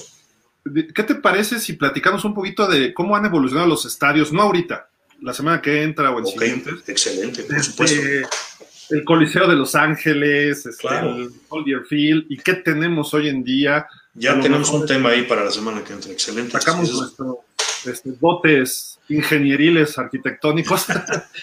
pues mira, ni siquiera, no creo que tengamos que sacar los ingenieriles y arquitectónicos, es más bien cómo es la experiencia para, como aficionado en cada uno de esos estadios y cómo era en esa época, ¿no? Porque digo, nos, tocó... la pantalla de Jerry Jones que todo el mundo seguimos impresionados, 60 yardas, mira esas pantallas. Impresionados, impresionados. Pero hoy en día la del estadio de Atlanta, el, estadio de los Rams, no sé, ya ha cambiado tanto que bueno. Y, rápido, nada más para cerrar con Jerry Jones, ¿cuánto valen sus Cowboys? ¿Es la franquicia deportiva o equipo deportivo, club o como se llame, del mundo? Por encima del Real Madrid, de los Yankees, del Mar. Creo que eso está un poquito arriba, pero bueno, pero es un equipo de fútbol americano número uno, Dallas. ¿En serio? Por su estadio este año lo van a rebasar, yo creo. Porque el puro estadio vale 4 mil millones de dólares. O costó eso. sí, pero el de los Rams tiene 30 mil asientos menos. De acuerdo. Pero el puro valor, como lo, lo valora Force, ¿no? Que son sus pues claro. lo mejor, y los Rams no es un mal equipo que esté muy mal rankeado por sí solo. Cuando jugaban el Coliseo, estaba entre los 15 mejores del NFL con el puro estadio a lo mejor lo alcanza, no lo sé. Pero, ser, pero sí, sí. desde hace 15 años el número uno. Sí, claro, en eso tienes razón. Sí, pues Dallas, Dallas es el equipo más caro. De dólares. Sí, sí, no, no, y además se nota. Tú, o sea, tienen temporadas de 5-11 y la primera nota en los, en los en ESPN y en Fox Sports, y entonces todos hablan de los Cowboys. Y ya viste cómo van en récord, pero pues siempre son, siempre son noticias, ¿no? Ese es el genio de Jerry Jones, que Exactamente. no lo podemos criticar en ese aspecto, ¿no? Como gerente general ha hecho cosas malas que ah, ya corrigió, sí, pero como dueño y este visionario de negocios, mis respetos. Sí, en, efecto. en efecto. Vamos, antes rápido, mira, este Oscar dice por acá, el otro día nos comentó esto, dice, de casualidad Rodolfo sabrá sobre lo de Big Ben que se fue a un bar una noche antes del Super Bowl de Steelers contra empacadores de la Merced, dice. Pues bueno, es, sí, es, exactamente en Dallas. Pues bueno, es, es, eh, es, difícil. Puede haber sido en la tarde, que pues, tienen todavía un rato de salir. Regularmente los equipos están concentrados desde el jueves. O sea, tienen los primeros días de la semana cuando llegan al Super Bowl. Están eh, en el hotel, les dan un poco de libertad de salir a la ciudad, eh, ir a cenar con la familia, o sea, estar un poco más en un ambiente normal. Hasta donde yo sé, y a partir del jueves eh, están completamente reclutados en el estadio y solamente van a eventos oficiales del equipo, ¿no? Es probable que lo hayan visto por ahí, pues sí, siempre se da la posibilidad. Pero bueno, recordando mucho, había un receptor de los Packers en el primer Super Bowl, eh, Max McGee, que decía, eh, creo que se la pasó la noche, se metió al hotel, o sea, se la pasó la noche tomando en un bar, se, se metió al hotel a las 6 de la mañana y, en el calentamiento de previo al, partido se lastimó el receptor que era el titular, ahorita no recuerdo el nombre, pero... Boy Dollar, ¿no? Ah, ah exacto. Exactamente, Dowler. Entonces, Dowler se lastima en, el calentamiento y le dicen a Magui, pues vas, entonces, a tomar agua como desesperado y, se echó un juegazo. Entonces, pues digo, es una nota al, como al calce, ¿no? Eventualmente es difícil que los equipos ahora hayan sido sean tan descuidados con sus jugadores. No estamos hablando de hace 10 años en donde, pues bueno, esas cosas en teoría no deberían pasar. Es probable que sí Oscar haya pasado, pero, pero bueno, no, de cualquier manera no creo que haya sido la razón por la que perdieron el Super Bowl ese año. ¿eh? Yo creo que Green Bay era un poco mejor y, y, los, y los Steelers no jugaron muy bien. Dice también, Cowboys ha sido, Rafael Rangel, Cowboys ha sido un verdadero éxito mercadológico, unos genios. Sí, completamente. En eso sí. Sin duda, sin duda. Pues Qué bueno que no se demuestra en el campo. sí, pero este año no van a estar tan mal, ¿eh? No, no, no, no, no, pero bueno. Ya tienen como 80 mil linebackers ahora, pero bueno, a ver. Exacto. es buen equipo. Creo, que tiene buen talento. Vamos a ver si lo pueden ya este, congregar. Oye, este, ¿de qué platicamos? ¿De las primeras selecciones globales de la historia? De la historia, ok, me parece bien. ¿Cuál te late? Bueno, empezando por Berwanger, que ya lo habíamos dicho que nunca jugó en la NFL, eh, viendo así la lista que empieza desde el 36, pues a ver, rapidísimo, déjame ver, Bill Dudley fue famosón, Charlie Trippi, estamos hablando de Trippi en el 45, Bill Wade en el 52. Viene el papá de Mark Harmon, no sé, el actor, no sé si lo ubicas, el de, uno de CSI. Ah, ya, sí, sí, sí, también fue, fue este. 51, ¿no? Fue, sí, fue, fue no, sé si, no me acuerdo si ganó. Es Tom Harmon, que fue en 1941, con, con, que venía de la Universidad de Michigan y fue seleccionado por los Osos de Chicago, ¿no? De acuerdo. Entonces, ¿Quién, más pues, deja ver más viejitos? George Soul, Paul Hornung en el 57. Paul Hornung en el 57 y un poco antes de Hornung, Chuck Bednarik, que fue un excelente linebacker de las Águilas de Filadelfia que casi mata a Frank Gifford en un partido de un golpe que le dio en un pase. creo que hasta lo comentan, ¿no? Eh, bueno, perdón, los comentaristas prácticamente dicen eso, ¿no? Dice, está muerto. Sí, claro, claro, completamente. Nunca lo vio, este, volteando de un pase este, Frank Gifford y nunca lo vio. Y este hombre, Bernard, le mete el hombro completamente y lo noquea, ¿no? Entonces, que fíjate, no era de casco a casco, porque pesar de que usaban ya cascos de, plástico, no los metían como arma, pero bueno. Luego, como dice Paul Horn, que ha sido el único eh, ganador del Heisman en un equipo perdedor, ahí con Notre Dame, y fue la primera selección de los Packers, ¿no? Y fue un, pilar, desde luego, de los equipos eh, campeones de Vince Lombardi, ¿no? Sin duda, sin duda. Este, y después se metió en broncas de apuestas. Él sí de apuestas. Él sí fue de apuestas, exactamente.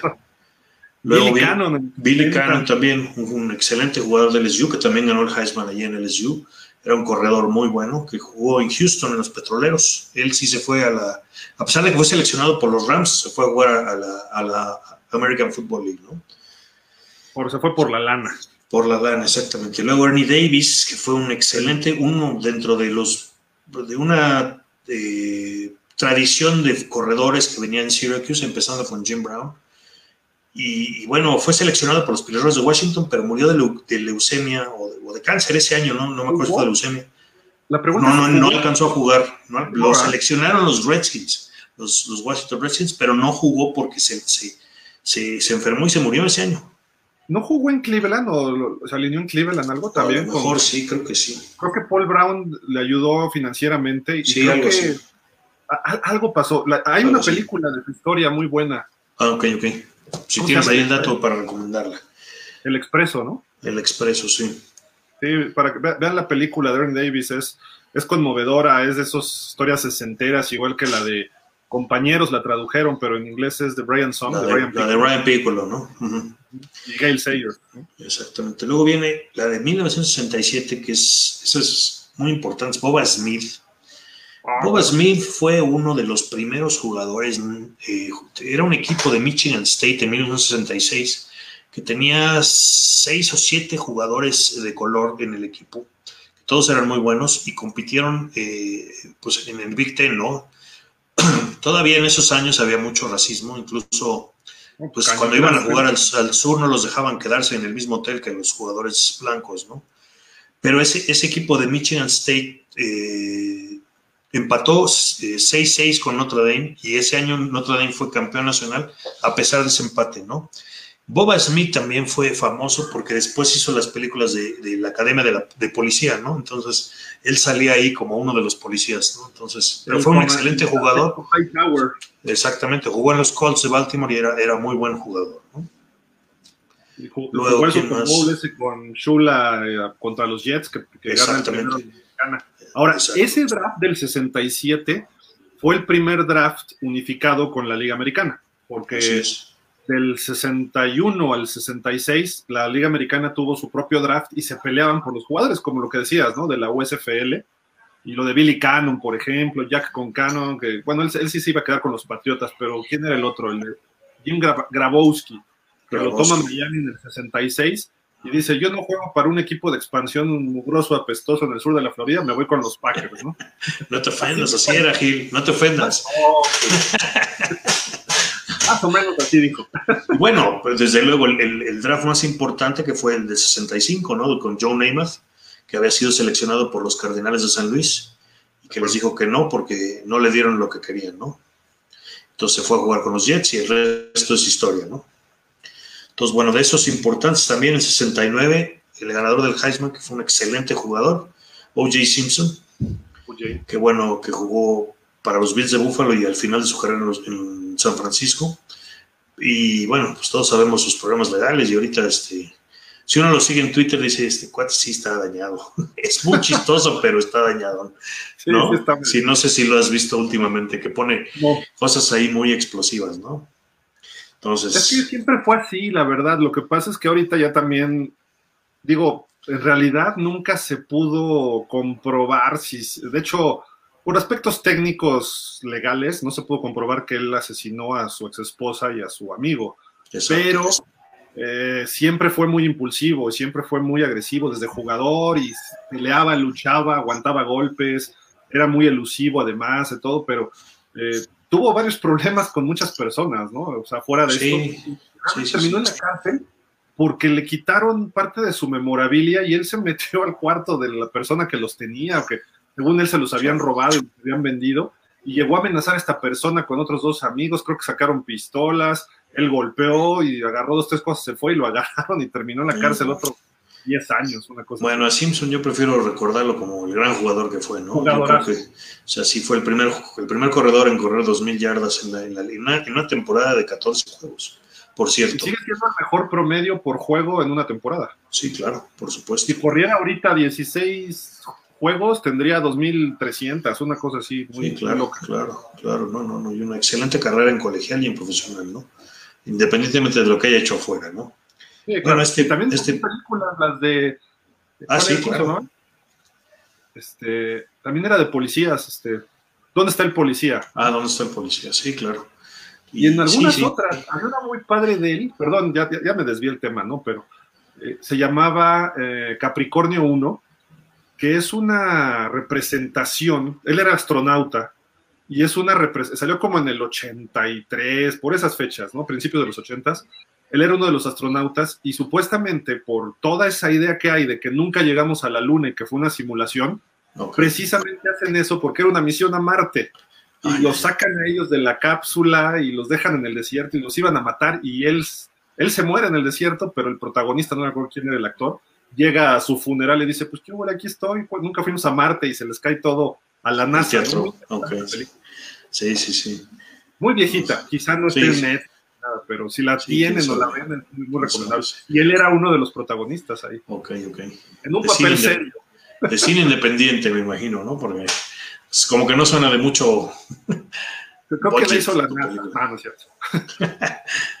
bueno, este para los aficionados de Pittsburgh, ¿no?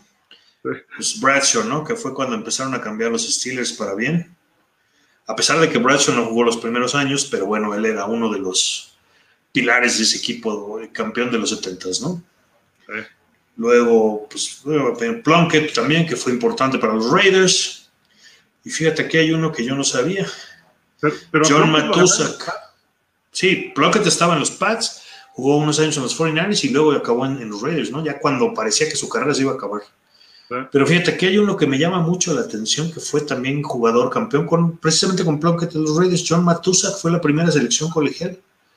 De la Universidad de Tampa, que el único otro jugador que conozco de, de, la Universidad de Tampa es Freddy Solomon, que jugó en tus Dolphins y en mis 49ers. Entonces, pero fíjate, Matusak empezó jugando con los Oilers y luego acabó ganando dos Super Bowls con los Raiders, creo.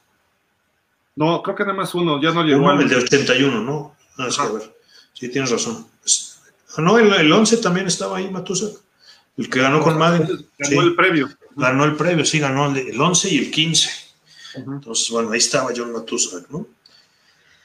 Luego, pues otro jugador importante, pues. Eh, Tuttle Jones, 74. Tuttle Jones, no, eh, Jones, sí, claro. De una universidad, eh, lo que le llaman eh, Historically Black eh, colleges and universities, ¿no? O sea, que una universidad de, de puros eh, jugadores de color. Y, y bueno, pues muy, muy, buenos jugadores de esas escuelas, como, como Walter Payton, ¿no? Que venía de Jackson State. Pero bueno, fíjate, Tuttle Jones, que jugó, tuvo una carrera larga con los Cowboys, fue, fue primera selección colegial. Luego, 74. sí, y luego los dos años que Tampa Bay, Ricky Bell y Leroy Selmon, que, que, que fueron los dos primeros. Pero Leroy Selmon fue la primera selección de los Buccaneers en la historia y, y, es Salón de la Fama, ¿no? Y Ricky Bell, pues fue un jugador que, que, vio su carrera cortada, pues se murió, ¿no? Era buen jugador y se murió en alguno de esos años. Se murió joven, sí, sí, eso sí me acuerdo. Se murió en 84. Ah, mira. Entonces, sí, sí, entonces, este, pues bueno, ya no, no, como que no concretó mucho su carrera porque fue seleccionado en 70 y, ¿qué? 77. Entonces, bueno, fíjate que fue de los grandes corredores de, de los troyanos. Ajá. OJ, luego fue él de primera selección global y luego vino en el 80 y... Antes que OJ vino Mike Garrett. George Rogers también. No, George Rogers no es de USC. No, no, no. Antes, antes de, de OJ Simpson vino Mike Garrett, que ganó el Super Bowl con, con... No, Rogers es de South Carolina. Okay. O sea, es USC también, pero es South Carolina, no South California. Cierto, cierto. cierto. South, okay. pero no del estado. Exacto. Sí, no estaban, a ver, eran, si no mal no recuerdo, Mike Garrett fue primero, luego O.J. Simpson, luego. Llegó eh, después Mike White. Charles White. Charles White, Charles White. Charles White. Jugó en los Rams. Luego jugó en los Rams. Sí, luego. Eh, ¿Quién más estaba de esos jugadores? Ricky no, Bell y Marcus Allen, ¿no? Esos fueron así porque Marcus Allen, y bueno, hasta, hasta el Heisman que le quitaron a, ¿cómo se llama este jugador, el, de, el que era de los Santos? Ah, Reggie Bush. Reggie Bush, ¿no? Entonces, bueno, siempre han tenido muy buenos corredores en el sur de California, ¿no? acuerdo. Entonces, bueno, en 78 un jugador muy icónico, yo creo que es la cara de los Oilers, de los Petroleros de Houston, que ahora son los Tennessee Titans, Earl Campbell, ¿no? Campbell. Que es ganador del Heisman en la Universidad de Texas, que, llegaron a la final los, los Longhorns ese año y perdieron, pues no eran la final, realmente era un tazón, el Cotton Bowl, donde jugaban contra el número 4, que era Notre Dame, contra, que, donde venía John Montana, y, y Notre Dame, ¿no? Exactamente, y fueron, y, se, y brincaron a los, a los, al 2 y al 3 y fueron campeones ese año. Notre Dame, pero, pero ese equipo de Texas estaba impresionante y Campbell era un jugador también fuera de serie, ¿no? Totalmente. Lo acabaron antes, ¿no? El exceso de trabajo, pero, pero Exacto. Sí, sí, demasiados golpes. Otro jugador que es, yo creo, y no, no lo habíamos platicado, eh, mi querido Gil, quería yo platicar de él porque fue el número 20 y no fue el original tampoco, pero era el número 20 de los Leones de Detroit. El, el, número 20 original de los Leones de Detroit era un corner que se llamaba Len Barney, que era muy buen jugador en los 50. Creo que era finales de los 60, principios de los 70, ¿no? Pero este jugador que, del que vamos a hablar, que fue la primera selección en 1980, fue Billy Sims, que es exactamente nueve años antes de Barry Sanders. Sí, son nueve años, ¿no? Desde 89, creo, 88, no me ver. Uno, no, al menos. 80 y... No, pero Sanders no fue la primera selección. Pero bueno, Billy Sims era un súper corredor. O sea, en Oklahoma fue muy bueno, ganó, la, ganó el Heisman. Y, tú ves los juegos, pues, dos o tres años que duró ahí en Detroit. Realmente era el jugador que cambiaba el juego. Era muy. Eh, otro estilo de correr completamente distinto al de Barry Sanders, pero muy buen corredor. ¿eh? Yo creo que es de los mejores. Que Exacto, tenía mucho el estilo. Era un poco más chico de tamaño que OJ. Ajá pero era un cuate que sí, corría, corría muy bien, ¿no? Entonces Sim siempre fue un jugador muy bueno, ¿no? Entonces, bueno, Rogers, que, que, ya platicaste, este viene de South Carolina en el 81 para los, ¿eh? para los Saints, ¿no? Y, que terminó también jugando en los Redskins. Luego en, en 83, pues Elway, ¿no? Que ese ya sabemos el caso de él. Eh, ¿Elway o el güey? Baltimore. Eh, sí, pues sí, el güey que lo firmaron los Colts. El güey que, el güey que lo quería firmar en los Colts. Entonces, bueno, resulta que los Colts tuvieron el peor año esa temporada en 82 y tenían dos o tres años que habían sido muy malos, a pesar de que tenían todavía Bert Jones. Pero pues el güey les dijo que si lo, que si lo drafteaban, que, no, que él se iba a jugar béisbol a los Yankees, ¿no? Porque también lo habían drafteado. Entonces, bueno, en la desesperación los Colts este, cambiaron el pick hacia los Broncos y, bueno, recibieron un jugador muy bueno que también no, no fue creo que no sé si es Hall of Fame, pero bueno, fue muy bueno, All Pro muchos años. Chris Hinton, que era un tackle. Ajá. Pero, pues bueno, todos sabemos la, la, carrera de John Elway y cómo terminó ahí en los Broncos, ¿no? Entonces, pues ese, ese fue uno de los drafts más controversiales porque fue el primero. Terminado, chacho, sigue. Sí, claro, ahí está todavía, aunque, aunque ya no toma las decisiones y hoy lo oí decir que había sido un alivio de no, no tener que tomar las decisiones del draft. Entonces, pero bueno, para que veas, antes de Manning ya había alguien que dijo no voy a jugar para ese equipo. Y fue John Elway. Así es. Luego Bruce Smith, que fue en 85 la primera selección de Virginia Tech, una defensiva, que bueno, pues sí es Hall of Fame de, los Bills de Buffalo, ¿no? Pues 89 viene, ah, bueno, hablemos de uno. Jackson. Oh, sí, Bo Jackson, claro, hay que hablar de Bo Jackson. Bo Jackson también fue seleccionado por los Bucaneros de Tampa y dijo, mejor me voy a jugar béisbol. Entonces, cuando dijeron los bucaneros. Nunca jugó en los bucaneros, ¿verdad? Nunca jugó, no. Nunca jugó, ¿no? Cuando dijeron los bucaneros, ya lo vamos a soltar. Y lo metieron a un draft eh, suplemental, los Raiders lo agarraron ahí. Ah. Esperando a que les cayera en algún momento. Que sí, en un momento regresó a jugar a los Raiders y bueno, pues. Bueno, jugaba medias temporadas. Media temporada nada más. Llegaba como a finales de mediados de octubre, finales, a jugar ya americano. Y aún así tenía 800, 900 yardas por temporada. Exacto, sí, sí, o sea, era un fenómeno. Yo creo que ese hombre, si se hubiera dedicado a, la NFL, hubiera sido uno de los mejores de la historia.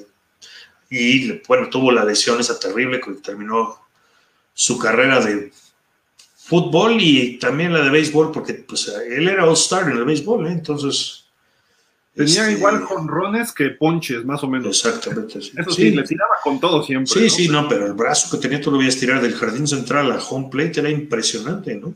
No lo sacabas en bases ni por error, porque era. Exacto. Oye, fíjate que la lesión de él es la misma que tuvo Tua. Ahora, Tua es coreback, no es lo mismo que un corredor, pero a lo mejor si se hubiera lesionado o viviera su época profesional actualmente Bo Jackson, a lo mejor tendría posibilidades, ¿no? De haber regresado. Desde luego estamos hablando de hace 30 años de la lesión, entonces un poco menos a lo mejor, en 90, entonces pues sí, la medicina ha evolucionado mucho, ¿no? Y Tua pues sí ha tenido mucha, mucho apoyo y parece que está bien Tua, ¿eh? O sea, piensa también que, la medicina era completamente distinta en esa época, ¿no? Oye, por ejemplo, lo que decíamos la semana pasada en el draft de Joe Burrow, ¿no? Y la foto que hay que se le ve una raya en la rodilla de su operación. Ah, sí. Que, se ve impresionante, sí, pero todos los que vimos jugar eh, el fútbol americano en México y en Estados Unidos, ¿eh? eh muchos jugadores, si no es que la gran mayoría, traen en la rodilla unas cicatrices, abajo, a un lado, arriba, eh, rayas cruzadas como la de Burrow, pero por todos lados, quedaban como Frankenstein las rodillas de los jugadores antes. Sí, claro. Precisamente hoy en día, una lesión de rodilla, digo, no es algo sencillo, pero pues prácticamente es casi, casi como irte a una limpieza dental, por así decirlo, ¿no? Que sí te puede doler algo si el doctor te, o, te está poniendo una, tapando una caries, ¿no? Te puede doler algo, pero no es tan, tan grave como era en esas épocas, ¿no?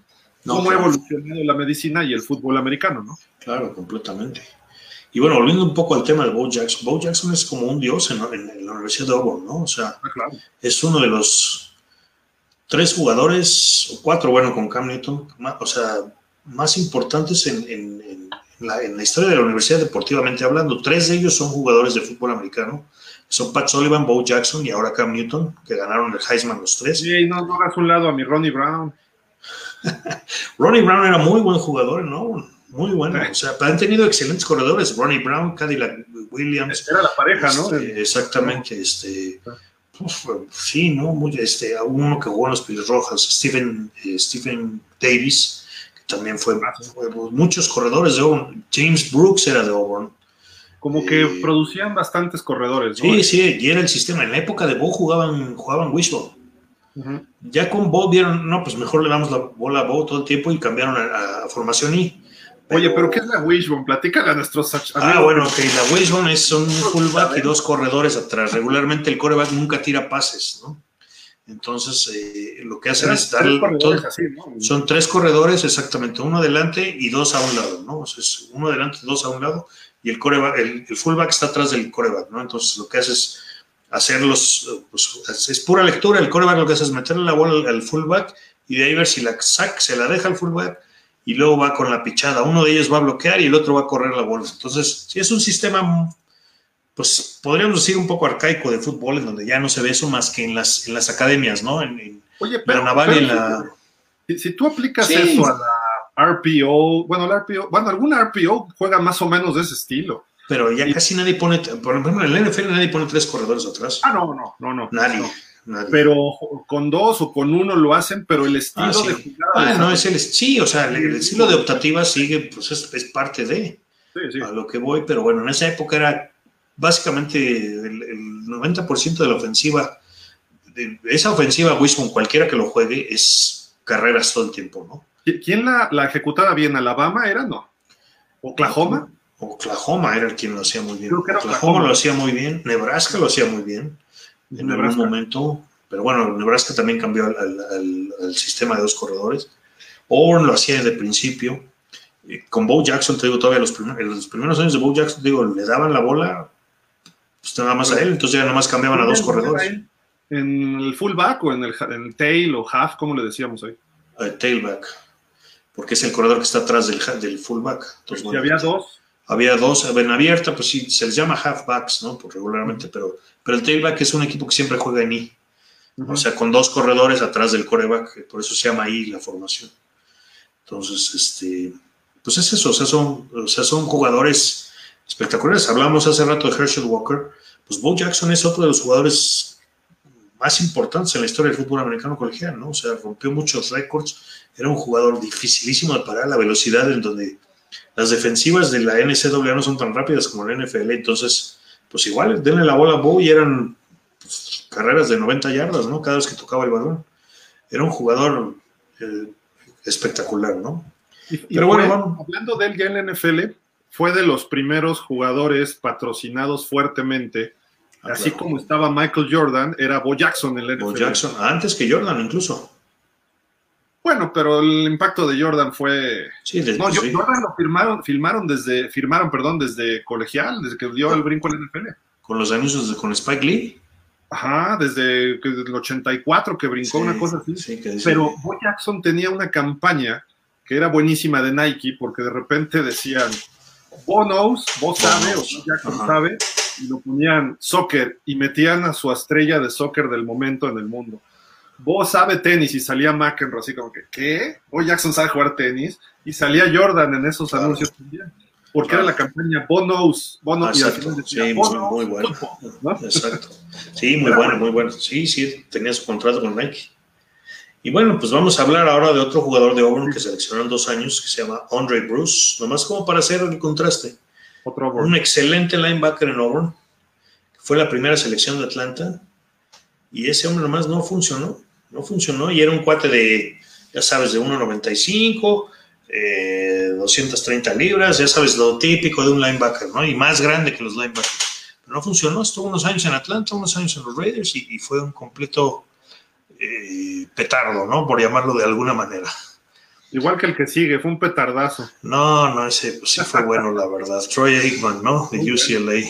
Entonces, pues bueno, sabemos más o menos la historia de Aikman y los Cowboys, ¿no? Que de principio Aikman no era el que jugaba, el que jugaba era Steve Walsh, porque era más apegado a, a Jimmy Johnson, ¿no? Y Jimmy Johnson, pues, viniendo de la Universidad de Miami, pues tra- trajo su coreback porque era con el que se sentía eh, seguro, ¿no?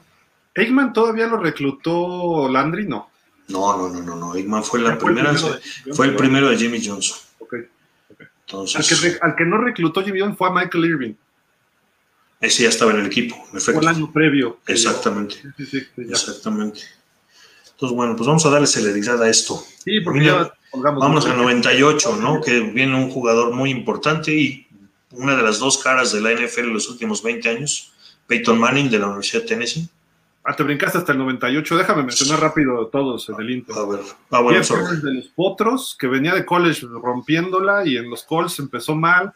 Hizo cosas buenas en otros equipos, ya mencionaremos después.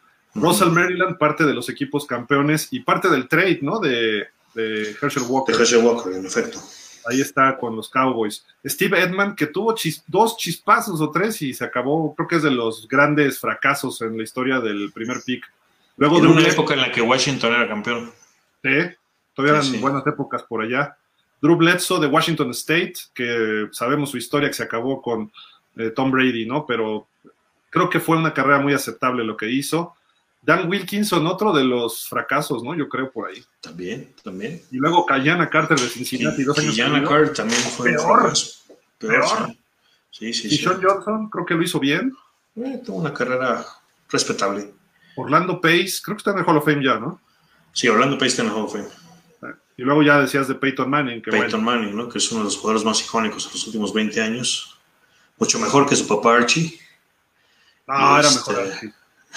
sí. Lanzaba por debajo del brazo, Pues sí. No, no, Peyton era, era un coach en el, en, el, en el campo, ¿no? Entonces, Oye, Archie cuando llegó al NFL quizá pintaba como Peyton Manning, ¿eh? lo que pasa es que también jugó muchos años en Nueva Orleans, que Nueva Orleans en esa época era malísimo. Vino a México en el 78. Vino a México en el 78 contra Filadelfia, en efecto, al Estadio de la Ciudad de los Deportes. Luego, Otro fracasote, Tim, Tim Couch, Couch. Brown de Cleveland. También Miss los dos. toda la vida. sí, sí. 99 y 2000. Y luego Michael Vick, que, que bueno, pues tuvo una carrera ahí que frenada por una tontería de crueldad hacia los animales. Pero bueno, fue, yo creo que un jugador, eh, no lo hizo mal en Filadelfia y ¿y dónde más estuvo? ¿En Filadelfia? Pues ni en Atlanta, ni en Atlanta. Atlanta. No, en Atlanta no lo hizo mal tampoco. Entonces, bueno, Fue el primer coreback que le ganó a los Packers en el Lambeau Field en playoffs. exacto. Luego David Carr. Eh, no. Carson Palmer, que tuvo una carrera pues, que, que muy frenada por las lesiones, ¿no? Él pudo haber sido un muy buen coreback, yo creo que sí tenía el talento para jugar en NFL, pero demasiadas lesiones. Jugó un rato en los Raiders, jugó Arizona, en Arizona también, entonces bueno, su tres, equipos también, ¿no? El hermano de, de Peyton Eli, que pues también jugador que yo creo que sí es Salón de la Fama, ganó dos Super Bowls con los Gigantes y tuvo buenas temporadas con los Gigantes. Luego Alex Smith, que ya hemos hablado de él mucho. ¿Te lo quieres brincar? ya vámonos. Mario Williams. Mario Williams, y vienen dos malísimas, Mario Williams y, Jamarcus Russell, pero en años seguidos son también de esos que uno no se explica qué hacen los scouts de la NFL y para eso les pagan, ¿no? De acuerdo. Pero bueno, Jamarcus Russell traía buena carrera colegial y pues era el mejor prospecto ese año. Mario Williams no tanto, pero Russell dices, bueno, era casi la lógica, ¿no? De irte por él, pues pero no funcionó. Quizás no, funcionó no le ayudaron, no le pusieron sistema. También a veces hay factores externos, ¿no? Creo yo un poquito. Sí, sí, desde luego. Y además digo, pues los Raiders no eran buenos tampoco, ¿no? Entonces. En esa época los Raiders se vinieron abajo horrible. Se vinieron abajo. Luego el error de Miami de Jake Long. Jake Long, que tú dices que es un error, pero yo creo que era un tackle ahí medio bueno. Era bueno, pero, ahí no duró mucho. Sí, claro. Luego Matthew Stafford, que bueno, vamos a ver cómo hablan los Rams, que empezó muy bien su carrera en Detroit. parecía que, podía levantar al equipo, pero. Pero bueno, pues eventualmente los golpes lo acabaron y, una vez que Calvin Johnson se retiró, el equipo cambió completamente, ¿no? Sí, sus mejores años fueron gracias a, a Calvin Johnson, ¿no? Megatron, ¿no? Megatron, sí. Pues Sam Bradford, eh, pues una carrera ahí más o menos, ¿no? Pero primer pick, no. Sí, no, para nada, desde luego que no. como un quarterback siempre de segundo equipo, de ese, y más a, los últimos años de veterano que cubría un hueco, ¿no? Claro, bueno, lo que pasa es que piensa que los scouts se dejan mucho influenciar por quién gana el Heisman, ¿no? Entonces, Bradford ganó el Heisman y Cam Newton el año siguiente que también ganó el Heisman. Que no lo hizo mal en, Carolina, Cam Newton, sin embargo, pues se vino abajo, ¿no? inexplicablemente después del Super Bowl. Sí, fue, su carrera fue así, ¿no? Un exacto. Y vamos, Exacto, pero así clavado, después del Super Bowl en 2015 contra los Broncos, se acabó su carrera. Entonces, bueno, a ver, vamos a ver, vamos a darle el beneficio de la duda. Yo creo que este año en, ahí en, los Patriotas, con un año más en el, sistema, pues puede ser algo diferente. ¿eh? Va a ser buena banca de Mac Jones. Pues vamos a ver, ¿quién es banca de quién? Porque uno, es de Alabama, uno es de Alabama y el otro es de Auburn. Andrew Locke, que bueno, que tuvo una carrera corta, pero muy buen coreback. Yo creo que con muchas, muchas herramientas para jugar y, bueno, se retiró muy, muy chavo, decidió que ya no quería jugar. Eric Fisher, que acaban de cortar los, los Chiefs por, por falta de presupuesto, digámoslo así. ¿no? Buen tackle, ¿eh? Buen tackle, sí. Tengo entendido, ¿no? Sí, nadie lo ha firmado. Todavía no, los firman, no sé qué. Hay varios tackles, jugadores veteranos. Lo que pasa es que luego es más barato firmar un novato que acabas de, seleccionar o, agente libre, ¿no? Entonces, bueno. Ya David Clowney, que, que, bueno, acaba de firmar con los Browns, a ver cómo le va, que has tenido también altos y bajas, ¿no? Yo creo que es un buen jugador, pero debe ser un muy disciplinado, entonces su carrera no ha sido lo que esperábamos. Luego tenemos en 2015 al sucesor de, de Drew Brees, o a ver si es cierto que es el sucesor de Drew Brees, James Winston, que bueno, es el, es el favorito para quedarse con la titularidad de Nueva Orleans, ¿no? Yo creo que Winston, pues sí. Luego Jared Goff, que bueno, pues llevó a los Rams a un Super Bowl. Vamos a ver cómo le van a tantito. De un Clowney, ¿no te hace que quedaba de ver? Sí, sí, mucho, mucho. Una carrera de muchos altibajos. Incluso eh, en Tennessee pues, parecía que iba a dominar, un año que parecía que iba a dominar, y luego como que se vino para atrás. Yo no sé se lastimó, no sé qué, qué, problema tuvo ahí. Sí, sí, no me acuerdo qué problema tuvo. como un año bueno y nada más. ¿eh? Nada más, sí. Sí, entonces, bueno, pues lo que pasa es que demasiado, o sea, pues alguien juega en tantos equipos no puede ser tan bueno, ¿no? Por alguna razón lo va Por alguna razón. Luego. Goff? Bueno, ahí estábamos con Goff. Goff ahí estábamos, ¿no? Pero Goff era muy bueno en colegial, ¿no? Digo, en la Universidad de California no, no tuvo tan mala carrera. No, Luego no es tan malo, ¿no? ¿Mandé? No es tan malo, pero Pues no, es tan malo, pero, pero haz cuenta, si no, si necesitas mucho apoyo. Y se vio, el año que llegaron al Super Bowl se veían muy bien y Goff era parte importante del equipo. Pero conforme fueron quitando armas y, y, este como Gurley, que Gurley de repente también dejó de jugar muy bien. Entonces, no sé, como que se vino abajo ese equipo muy rápido, sí, problemas ahí de lesión, yo creo. Es más, desde que llegaron al Super Bowl, como en las finales de la temporada, sí. pues les pesó, les pesó a los Rams eso mucho. Claro.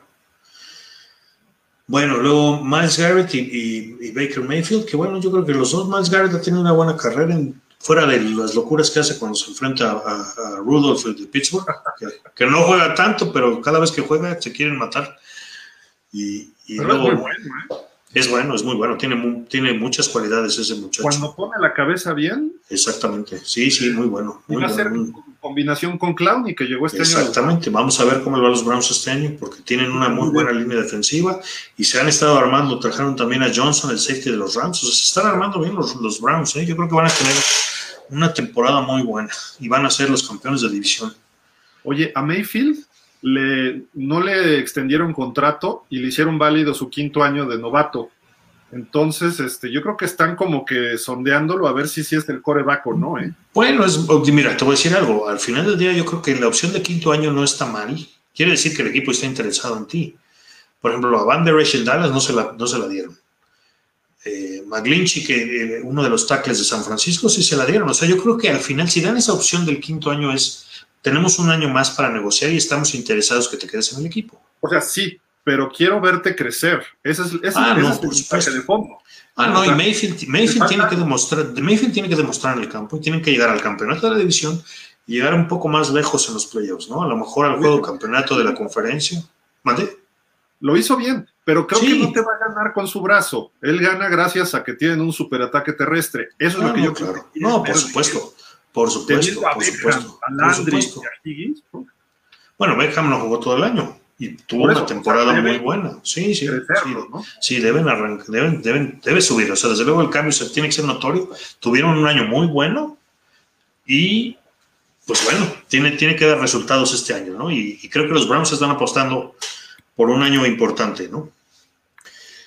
Luego Kyler Murray, que bueno, pues lo, vimos, ganó el Heisman. Se, hablaba mucho de su tamaño y de su y de, pues las cualidades que tiene como coreback y al final le ha demostrado que pues sí, merece estar ahí, ¿no? No es, no es de los corebacks más altos. ¿eh? Pues no tiene mal brazo, se mueve, se mueve bien, se mueve bastante bien. Creo que es como Lamar Jackson, lanza un poquito mejor que Lamar Jackson. Es mejor que Lamar Jackson. Con no mucho, ¿eh? No mucha diferencia. No, no mucho, sin embargo, causa problemas a las defensivas. Sí. Y te voy a decir porque... un cuerpo de receptores fenomenal. Sí, exacto. Sí, no, no, no, yo creo que Arizona va a estar bien y este, este muchacho Murray es bastante bueno. ¿eh? Yo creo que, que, digo, nos dejamos luego llegar, llevar con, por el tamaño y, y, otro tipo de cualidades que no buscamos en corebacks, pero, pero este chamaco lo suple todo con velocidad, ¿eh? o sea, y se mueve muy bien en la bolsa de protección, busca bien a sus receptores y eventualmente pone los pases, como ese que, le tiró a Buffalo el año pasado, donde le sacaron el juego en la última jugada. O sea, brazos sí tiene. Exacto. Entonces, bueno. Y bueno, sigamos a los últimos dos. Joe Burrow, que bueno, tuvo una lesión terrible en su año de novato, esperemos que regrese bien. Y Cincinnati debe subir este año también. Yo creo que la división norte de la, de la, de la americana va a estar peleada, ¿no? Eh, y ya le pusieron a su compañerito de LSU. Exactamente, a Jamarse. Entonces, bueno. Y Trevor Lawrence, hablando de otro que le pusieron a su compañerito, luego, luego, a Travis Etienne, ¿no? Entonces, pero bueno. mucho, ¿no? En general. Pues vamos a ver. Exacto. que Travis Etienne fue un reach, etcétera, pero bueno. Pues sí. Yo creo que, yo creo, yo, creo que puede funcionar. Y además, digo, es un poco darle, darle a, a, a, Lawrence, pues algo conocido, ¿no? Porque completamente viene a un sistema nuevo que no, que no usaba en college, que a pesar de que, de que eh, pues tiene, pues es que ¿qué más tiene? No tiene armas ahí, entonces bueno, pues tiene, pues es un corredor del que era estaba entre los primeros cinco de, de rankeados en el draft, entonces yo creo que no, no es, sí, era el, no era el dos después de, de Harris. Pero dependía el ranking, ¿no? Pero en calificaciones de NFL.com estaba arriba de estaba, Estaba tiene arriba de Harris. Ok. Yo lo veo como el próximo Todd Gurley, una Pero te voy a decir cuál es el rollo. Yo, y yo cómo lo veo y que los vi jugar a los dos. Realmente tienes un jugador, es un corredor de, tercer down.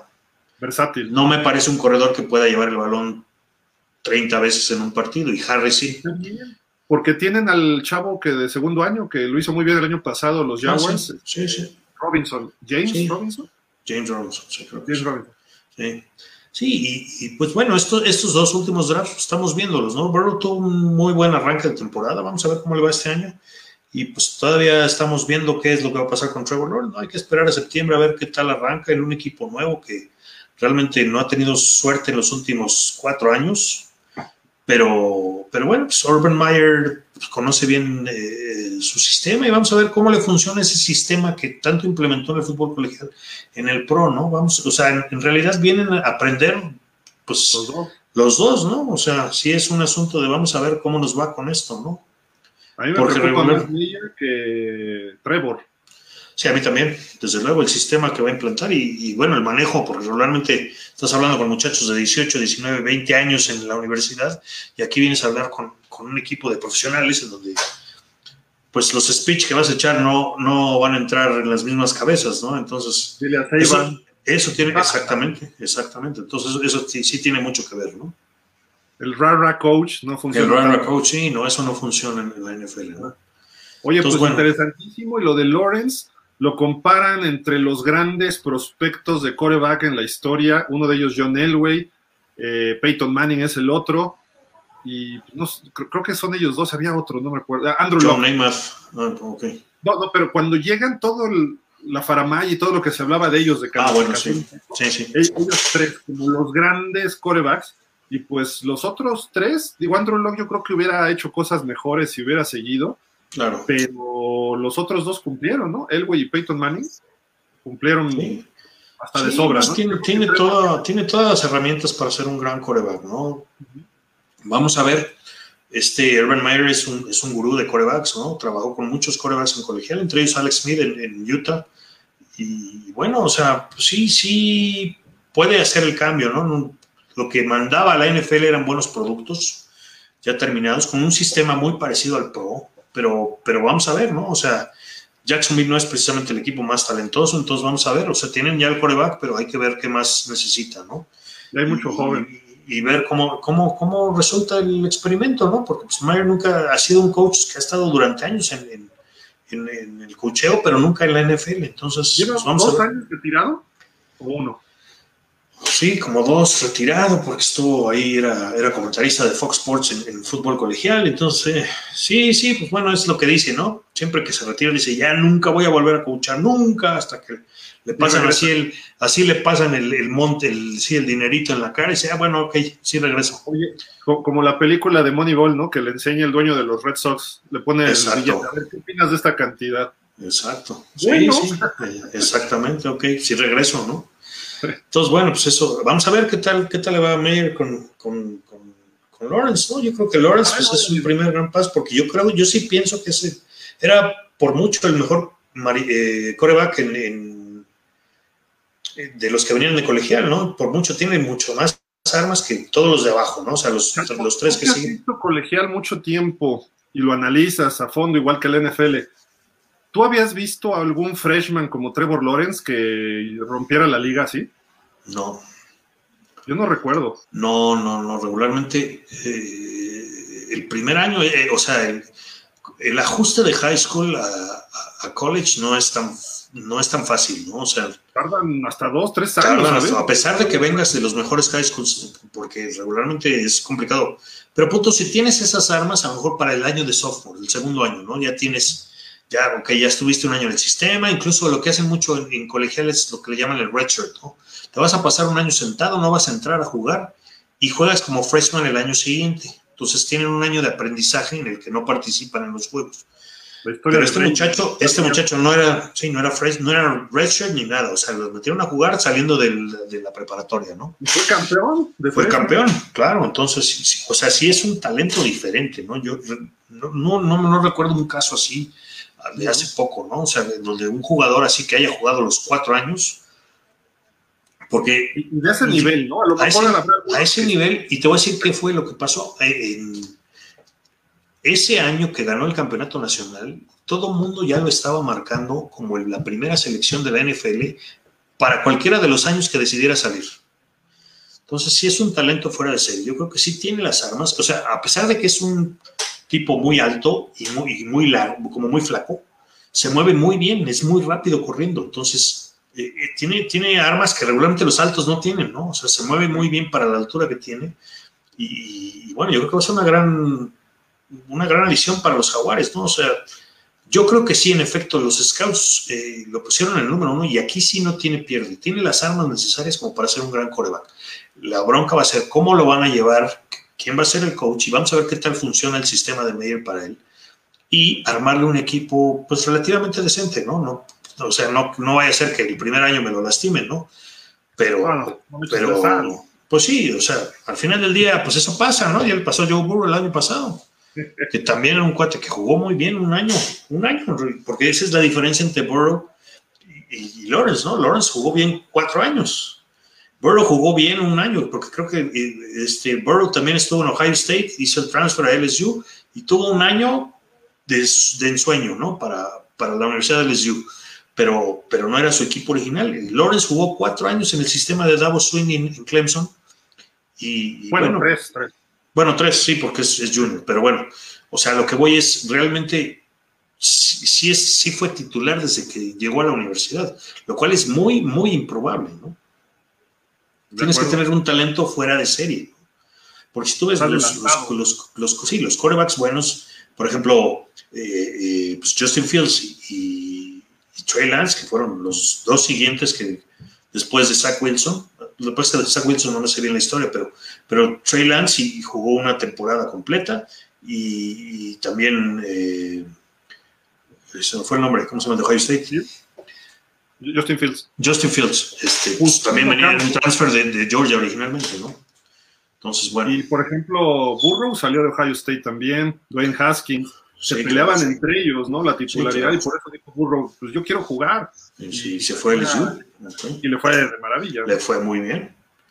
Le fue muy en fin, pues, pues así está todo esto. Íbamos a platicar un poquito de los grandes divorcios en la historia del NFL, pensando en lo de Aaron Rodgers con los Packers, que pues prácticamente lo vemos ya como algo cantado, ¿no? Quizá desde este mismo año, pero no pasa de la temporada que entra que Rodgers ya no juegue para los Packers, eso estoy casi seguro. Salvo que se vaya este señor, Brian Gutekunst, que es el que dice Aaron Rodgers, no lo quiero, no lo quiero. Entonces digo... Pero platícanos quién es Gil. ¿Quién? ¿Gutekunst? Sí. Es el gerente general de los Packers, lleva dos temporadas o tres, me parece, después de este señor, ¿cómo se llamaba el anterior? Este, un viejillo que hasta murió hace poquito. Ay, este. Ron Wolf. Thompson, Ted Thompson. Ah, Ted Thompson, sí que él armó el equipo que fue campeón en el Super Bowl 45, siguió un rato, luego se retiró, pusieron a alguien como interino, si no me recuerdo, y llega Brian Gutekunst, y pues el año pasado empezó este divorcio, ¿por qué? Porque en el primer pick, bueno, en la primera ronda, mejor dicho, eh, hacen un trade para avanzar y todo el mundo dice, se van a llevar a uno de dos grandes receptores que había libres para que le dieran esa, esa, ese esa arma, arma que, perdón, que tenía que estaba por ahí pendiente de los Packers, que pedía y exigía gritos este, Aaron Rodgers porque Davante Adams se lesionaba mucho. Estaba libre T. Higgins de Clemson y estaba Michael Pittman Jr. de USC. Y dicen, bueno, cuando hizo ese trade con Miami precisamente para avanzar unas cuatro posiciones, dicen, va a tomar a este, alguno de estos receptores. Y no, termina eligiendo a otro jugador de otra posición y no solo de cualquier otra posición, sino el coreback, Jordan Love. Y que es bueno el chavo y todo, eso es aparte, ¿no? Pero justo la posición donde él juega y como que todo el mundo dijo, wow, esto es una puñalada en la espalda, ¿no? A Aaron Rodgers. Y respondió con una temporada de MVP, ¿no? Entonces ahorita vienen los problemas. Yo creo que esperaba nuevamente un receptor, que hasta la tercera ronda se lo dan. Y empezó a haber esa fricción durante todo este último año, año y medio, y pues ahora sale con que quiere, él se queda, pero que no esté este señor. Este señor y Mark Murphy, que es el, presidente o el CEO del equipo de los Packers, los Packers no tienen un dueño, eh, son una cooperativa y son socios, todo el pueblo, ¿no? Todo el pueblo de Green Bay son dueños. Claro. ¿Qué es lo que eh, dicen? Este, pues este, este, señor dice, no, nuestro futuro, los próximos tres años, queremos irnos con él, pero ahora está amenazando que si no le dan un trade, que se retira. Pues entonces, este, por ahí puede haber, y creo que si te retiras puedes perder un año y después ya pudiera ser elegible si, si lo negocias vía la NFL, una especie de mediación, etcétera. Eh, sí, porque hoy salió otro asunto así, que Tom Brady dijo que Julian Edelman no quería decirle al dueño de los Patriotas que se, que se, que, se quería ir a jugar a los Bucks, ¿no? Entonces a lo mejor lo más probable es que... Por Belichick. Porque veamos, es a Belichick más bien. Entonces, este... Por ahí no nos sorprendamos que el año pasado, que el año que entra Edelman acabe en los Bucks, ¿no? Pero a él, a él ¿qué, qué pasó con Edelman? Los Patriotas ya no tienen los derechos de Edelman, porque primero lo cortaron y a los minutos él se retira. Entonces, él es libre el caso de Rodgers está bajo contrato y le quedan tres temporadas con los Packers. esa es la pequeña diferencia. Entonces, claro. ya platicaremos la semana que entra más de los divorcios históricos, que hay algunos interesantes. Este, si quieres mencionarlos sin entrar en detalle, Chacho, para ya despedir. Bueno, son de muchos tipos. El, el, más sonado es el de Marcus Allen con los Raiders. ¿Por qué? Porque pues Al Davis eh, tuvo alguna diferencia con él, especialmente cuando después de haber firmado precisamente a Bo Jackson, del que ya platicamos hace rato. Entonces, este, pues incluso salió una entrevista en un Monday Night en, ABC donde Al Michaels, el, comentarista de la cadena americana, le pregunta a, Marcus Allen algo y Marcus Allen dice que, que, Al Davis quiere acabar con su carrera, ¿no? Entonces, pues ese es uno de los más sonados. Y bueno, viene, Viene desde luego el de Terrell Owens con Filadelfia, en donde, bueno, pues dice, ya no quiero jugar, eh, ya no quiero jugar para Filadelfia. Entonces, bueno, empieza ahí un rollo, entonces totalmente, total acaba con los Cowboys, ¿no? Y pues viene otro que es uno de los más importantes de la, de la historia, que es el de Joe Montana con los 49ers, ¿no? ¿Por qué? Porque eh, pues lo sueltan los 49ers después de dos años que Montana no, había, no, no se había puesto un uniforme, ¿no? jugó un partido de la semana 15 en, en, esa temporada, que fue la de 93 y, no, perdón, la de 92 más bien, fue la de 92, que donde entró la segunda mitad, tiró dos pases de anotación, pero bueno, el equipo ya era de Steve Young, ¿no? Entonces, pues eso es, eso es un poco lo que, lo que sucede con, con esto, ¿no? Y es, y es difícil imaginarse un jugador con otro uniforme, ¿no? Incluso el mismo Brett Favre, ¿no? Que, terminó en Green Bay con algunas broncas ahí también, más o menos parecido a lo, que, a lo de Rogers, porque ya tenían los Packers a Rogers, y entonces lo que hizo pues, fue hacer una, pues una especie de escándalo en donde salió del equipo y terminó jugando a los Jets, y luego regresó a jugar a los vikingos para ganarle a los Packers, ¿no? Entonces, esos son un poco de, los... Dos veces, exactamente, digo, no podemos ya entrar por tiempo en detalles, pero pues bueno, eso fue lo que pasó. La semana que entra los desglosamos para que estén pendientes. Eh, rapidísimo, algo que te iba a comentar de los Jaguars. Tienen, eh, para Trevor Lawrence, es importante siempre un coordinador y un coach de corebacks. Y tienen un buen coordinador con experiencia. Urban Meyer fue inteligente y se lleva a Darrell Bevel, que ha hecho, ha tenido historia muy, muy interesante en la NFL. Ya platicaremos en otros espacios también, pero esto le va a ayudar mucho también a Trevor Lawrence porque si bien Urban Meyer no está con historia en la NFL, es buen coach, no tengo la menor duda, pero se va a apoyar con este tipo de, asistentes. Entonces, ya lo platicaremos más a detalle, eh, analizando ya equipo por equipo. Eh, Juan Salvador Romero, buenas tardes. Ya no sé ni qué día y a qué hora es el Classic. Los lunes a las seis, ya sabes, Juan Salvador, te esperamos por acá. Saludos, Juan Salvador. De 30 días de Facebook que me aplicó, saludos. Pues, ¿qué andas publicando, hombre? Rafael Rangel, Bono era la campaña. Así es. Y Juan Salvador dice, incluso hubo un juego que se le llamó el tazón Eggman. ¿Cómo está esa historia? ¿El Eggman Bowl? ¿Qué habrá sido? Que sí, es un partido al final de la temporada. Pues era un juego para ver quién se llevaba la primera selección. Seguramente estaban los Jets y los Cowboys, ¿no? Entonces, los Jets han de haber ganado esta semana y Dallas se llevó la primera selección ese año. Eh, pues no sé, yo, yo pensaría que algún college, ¿no? De, entre, ¿cómo se llama? De Oklahoma, que fue su primer equipo. Y luego no, pero ya estaba en UCLA. Cuando ganó el Heisman ya estaba en UCLA. Pero fue transfer.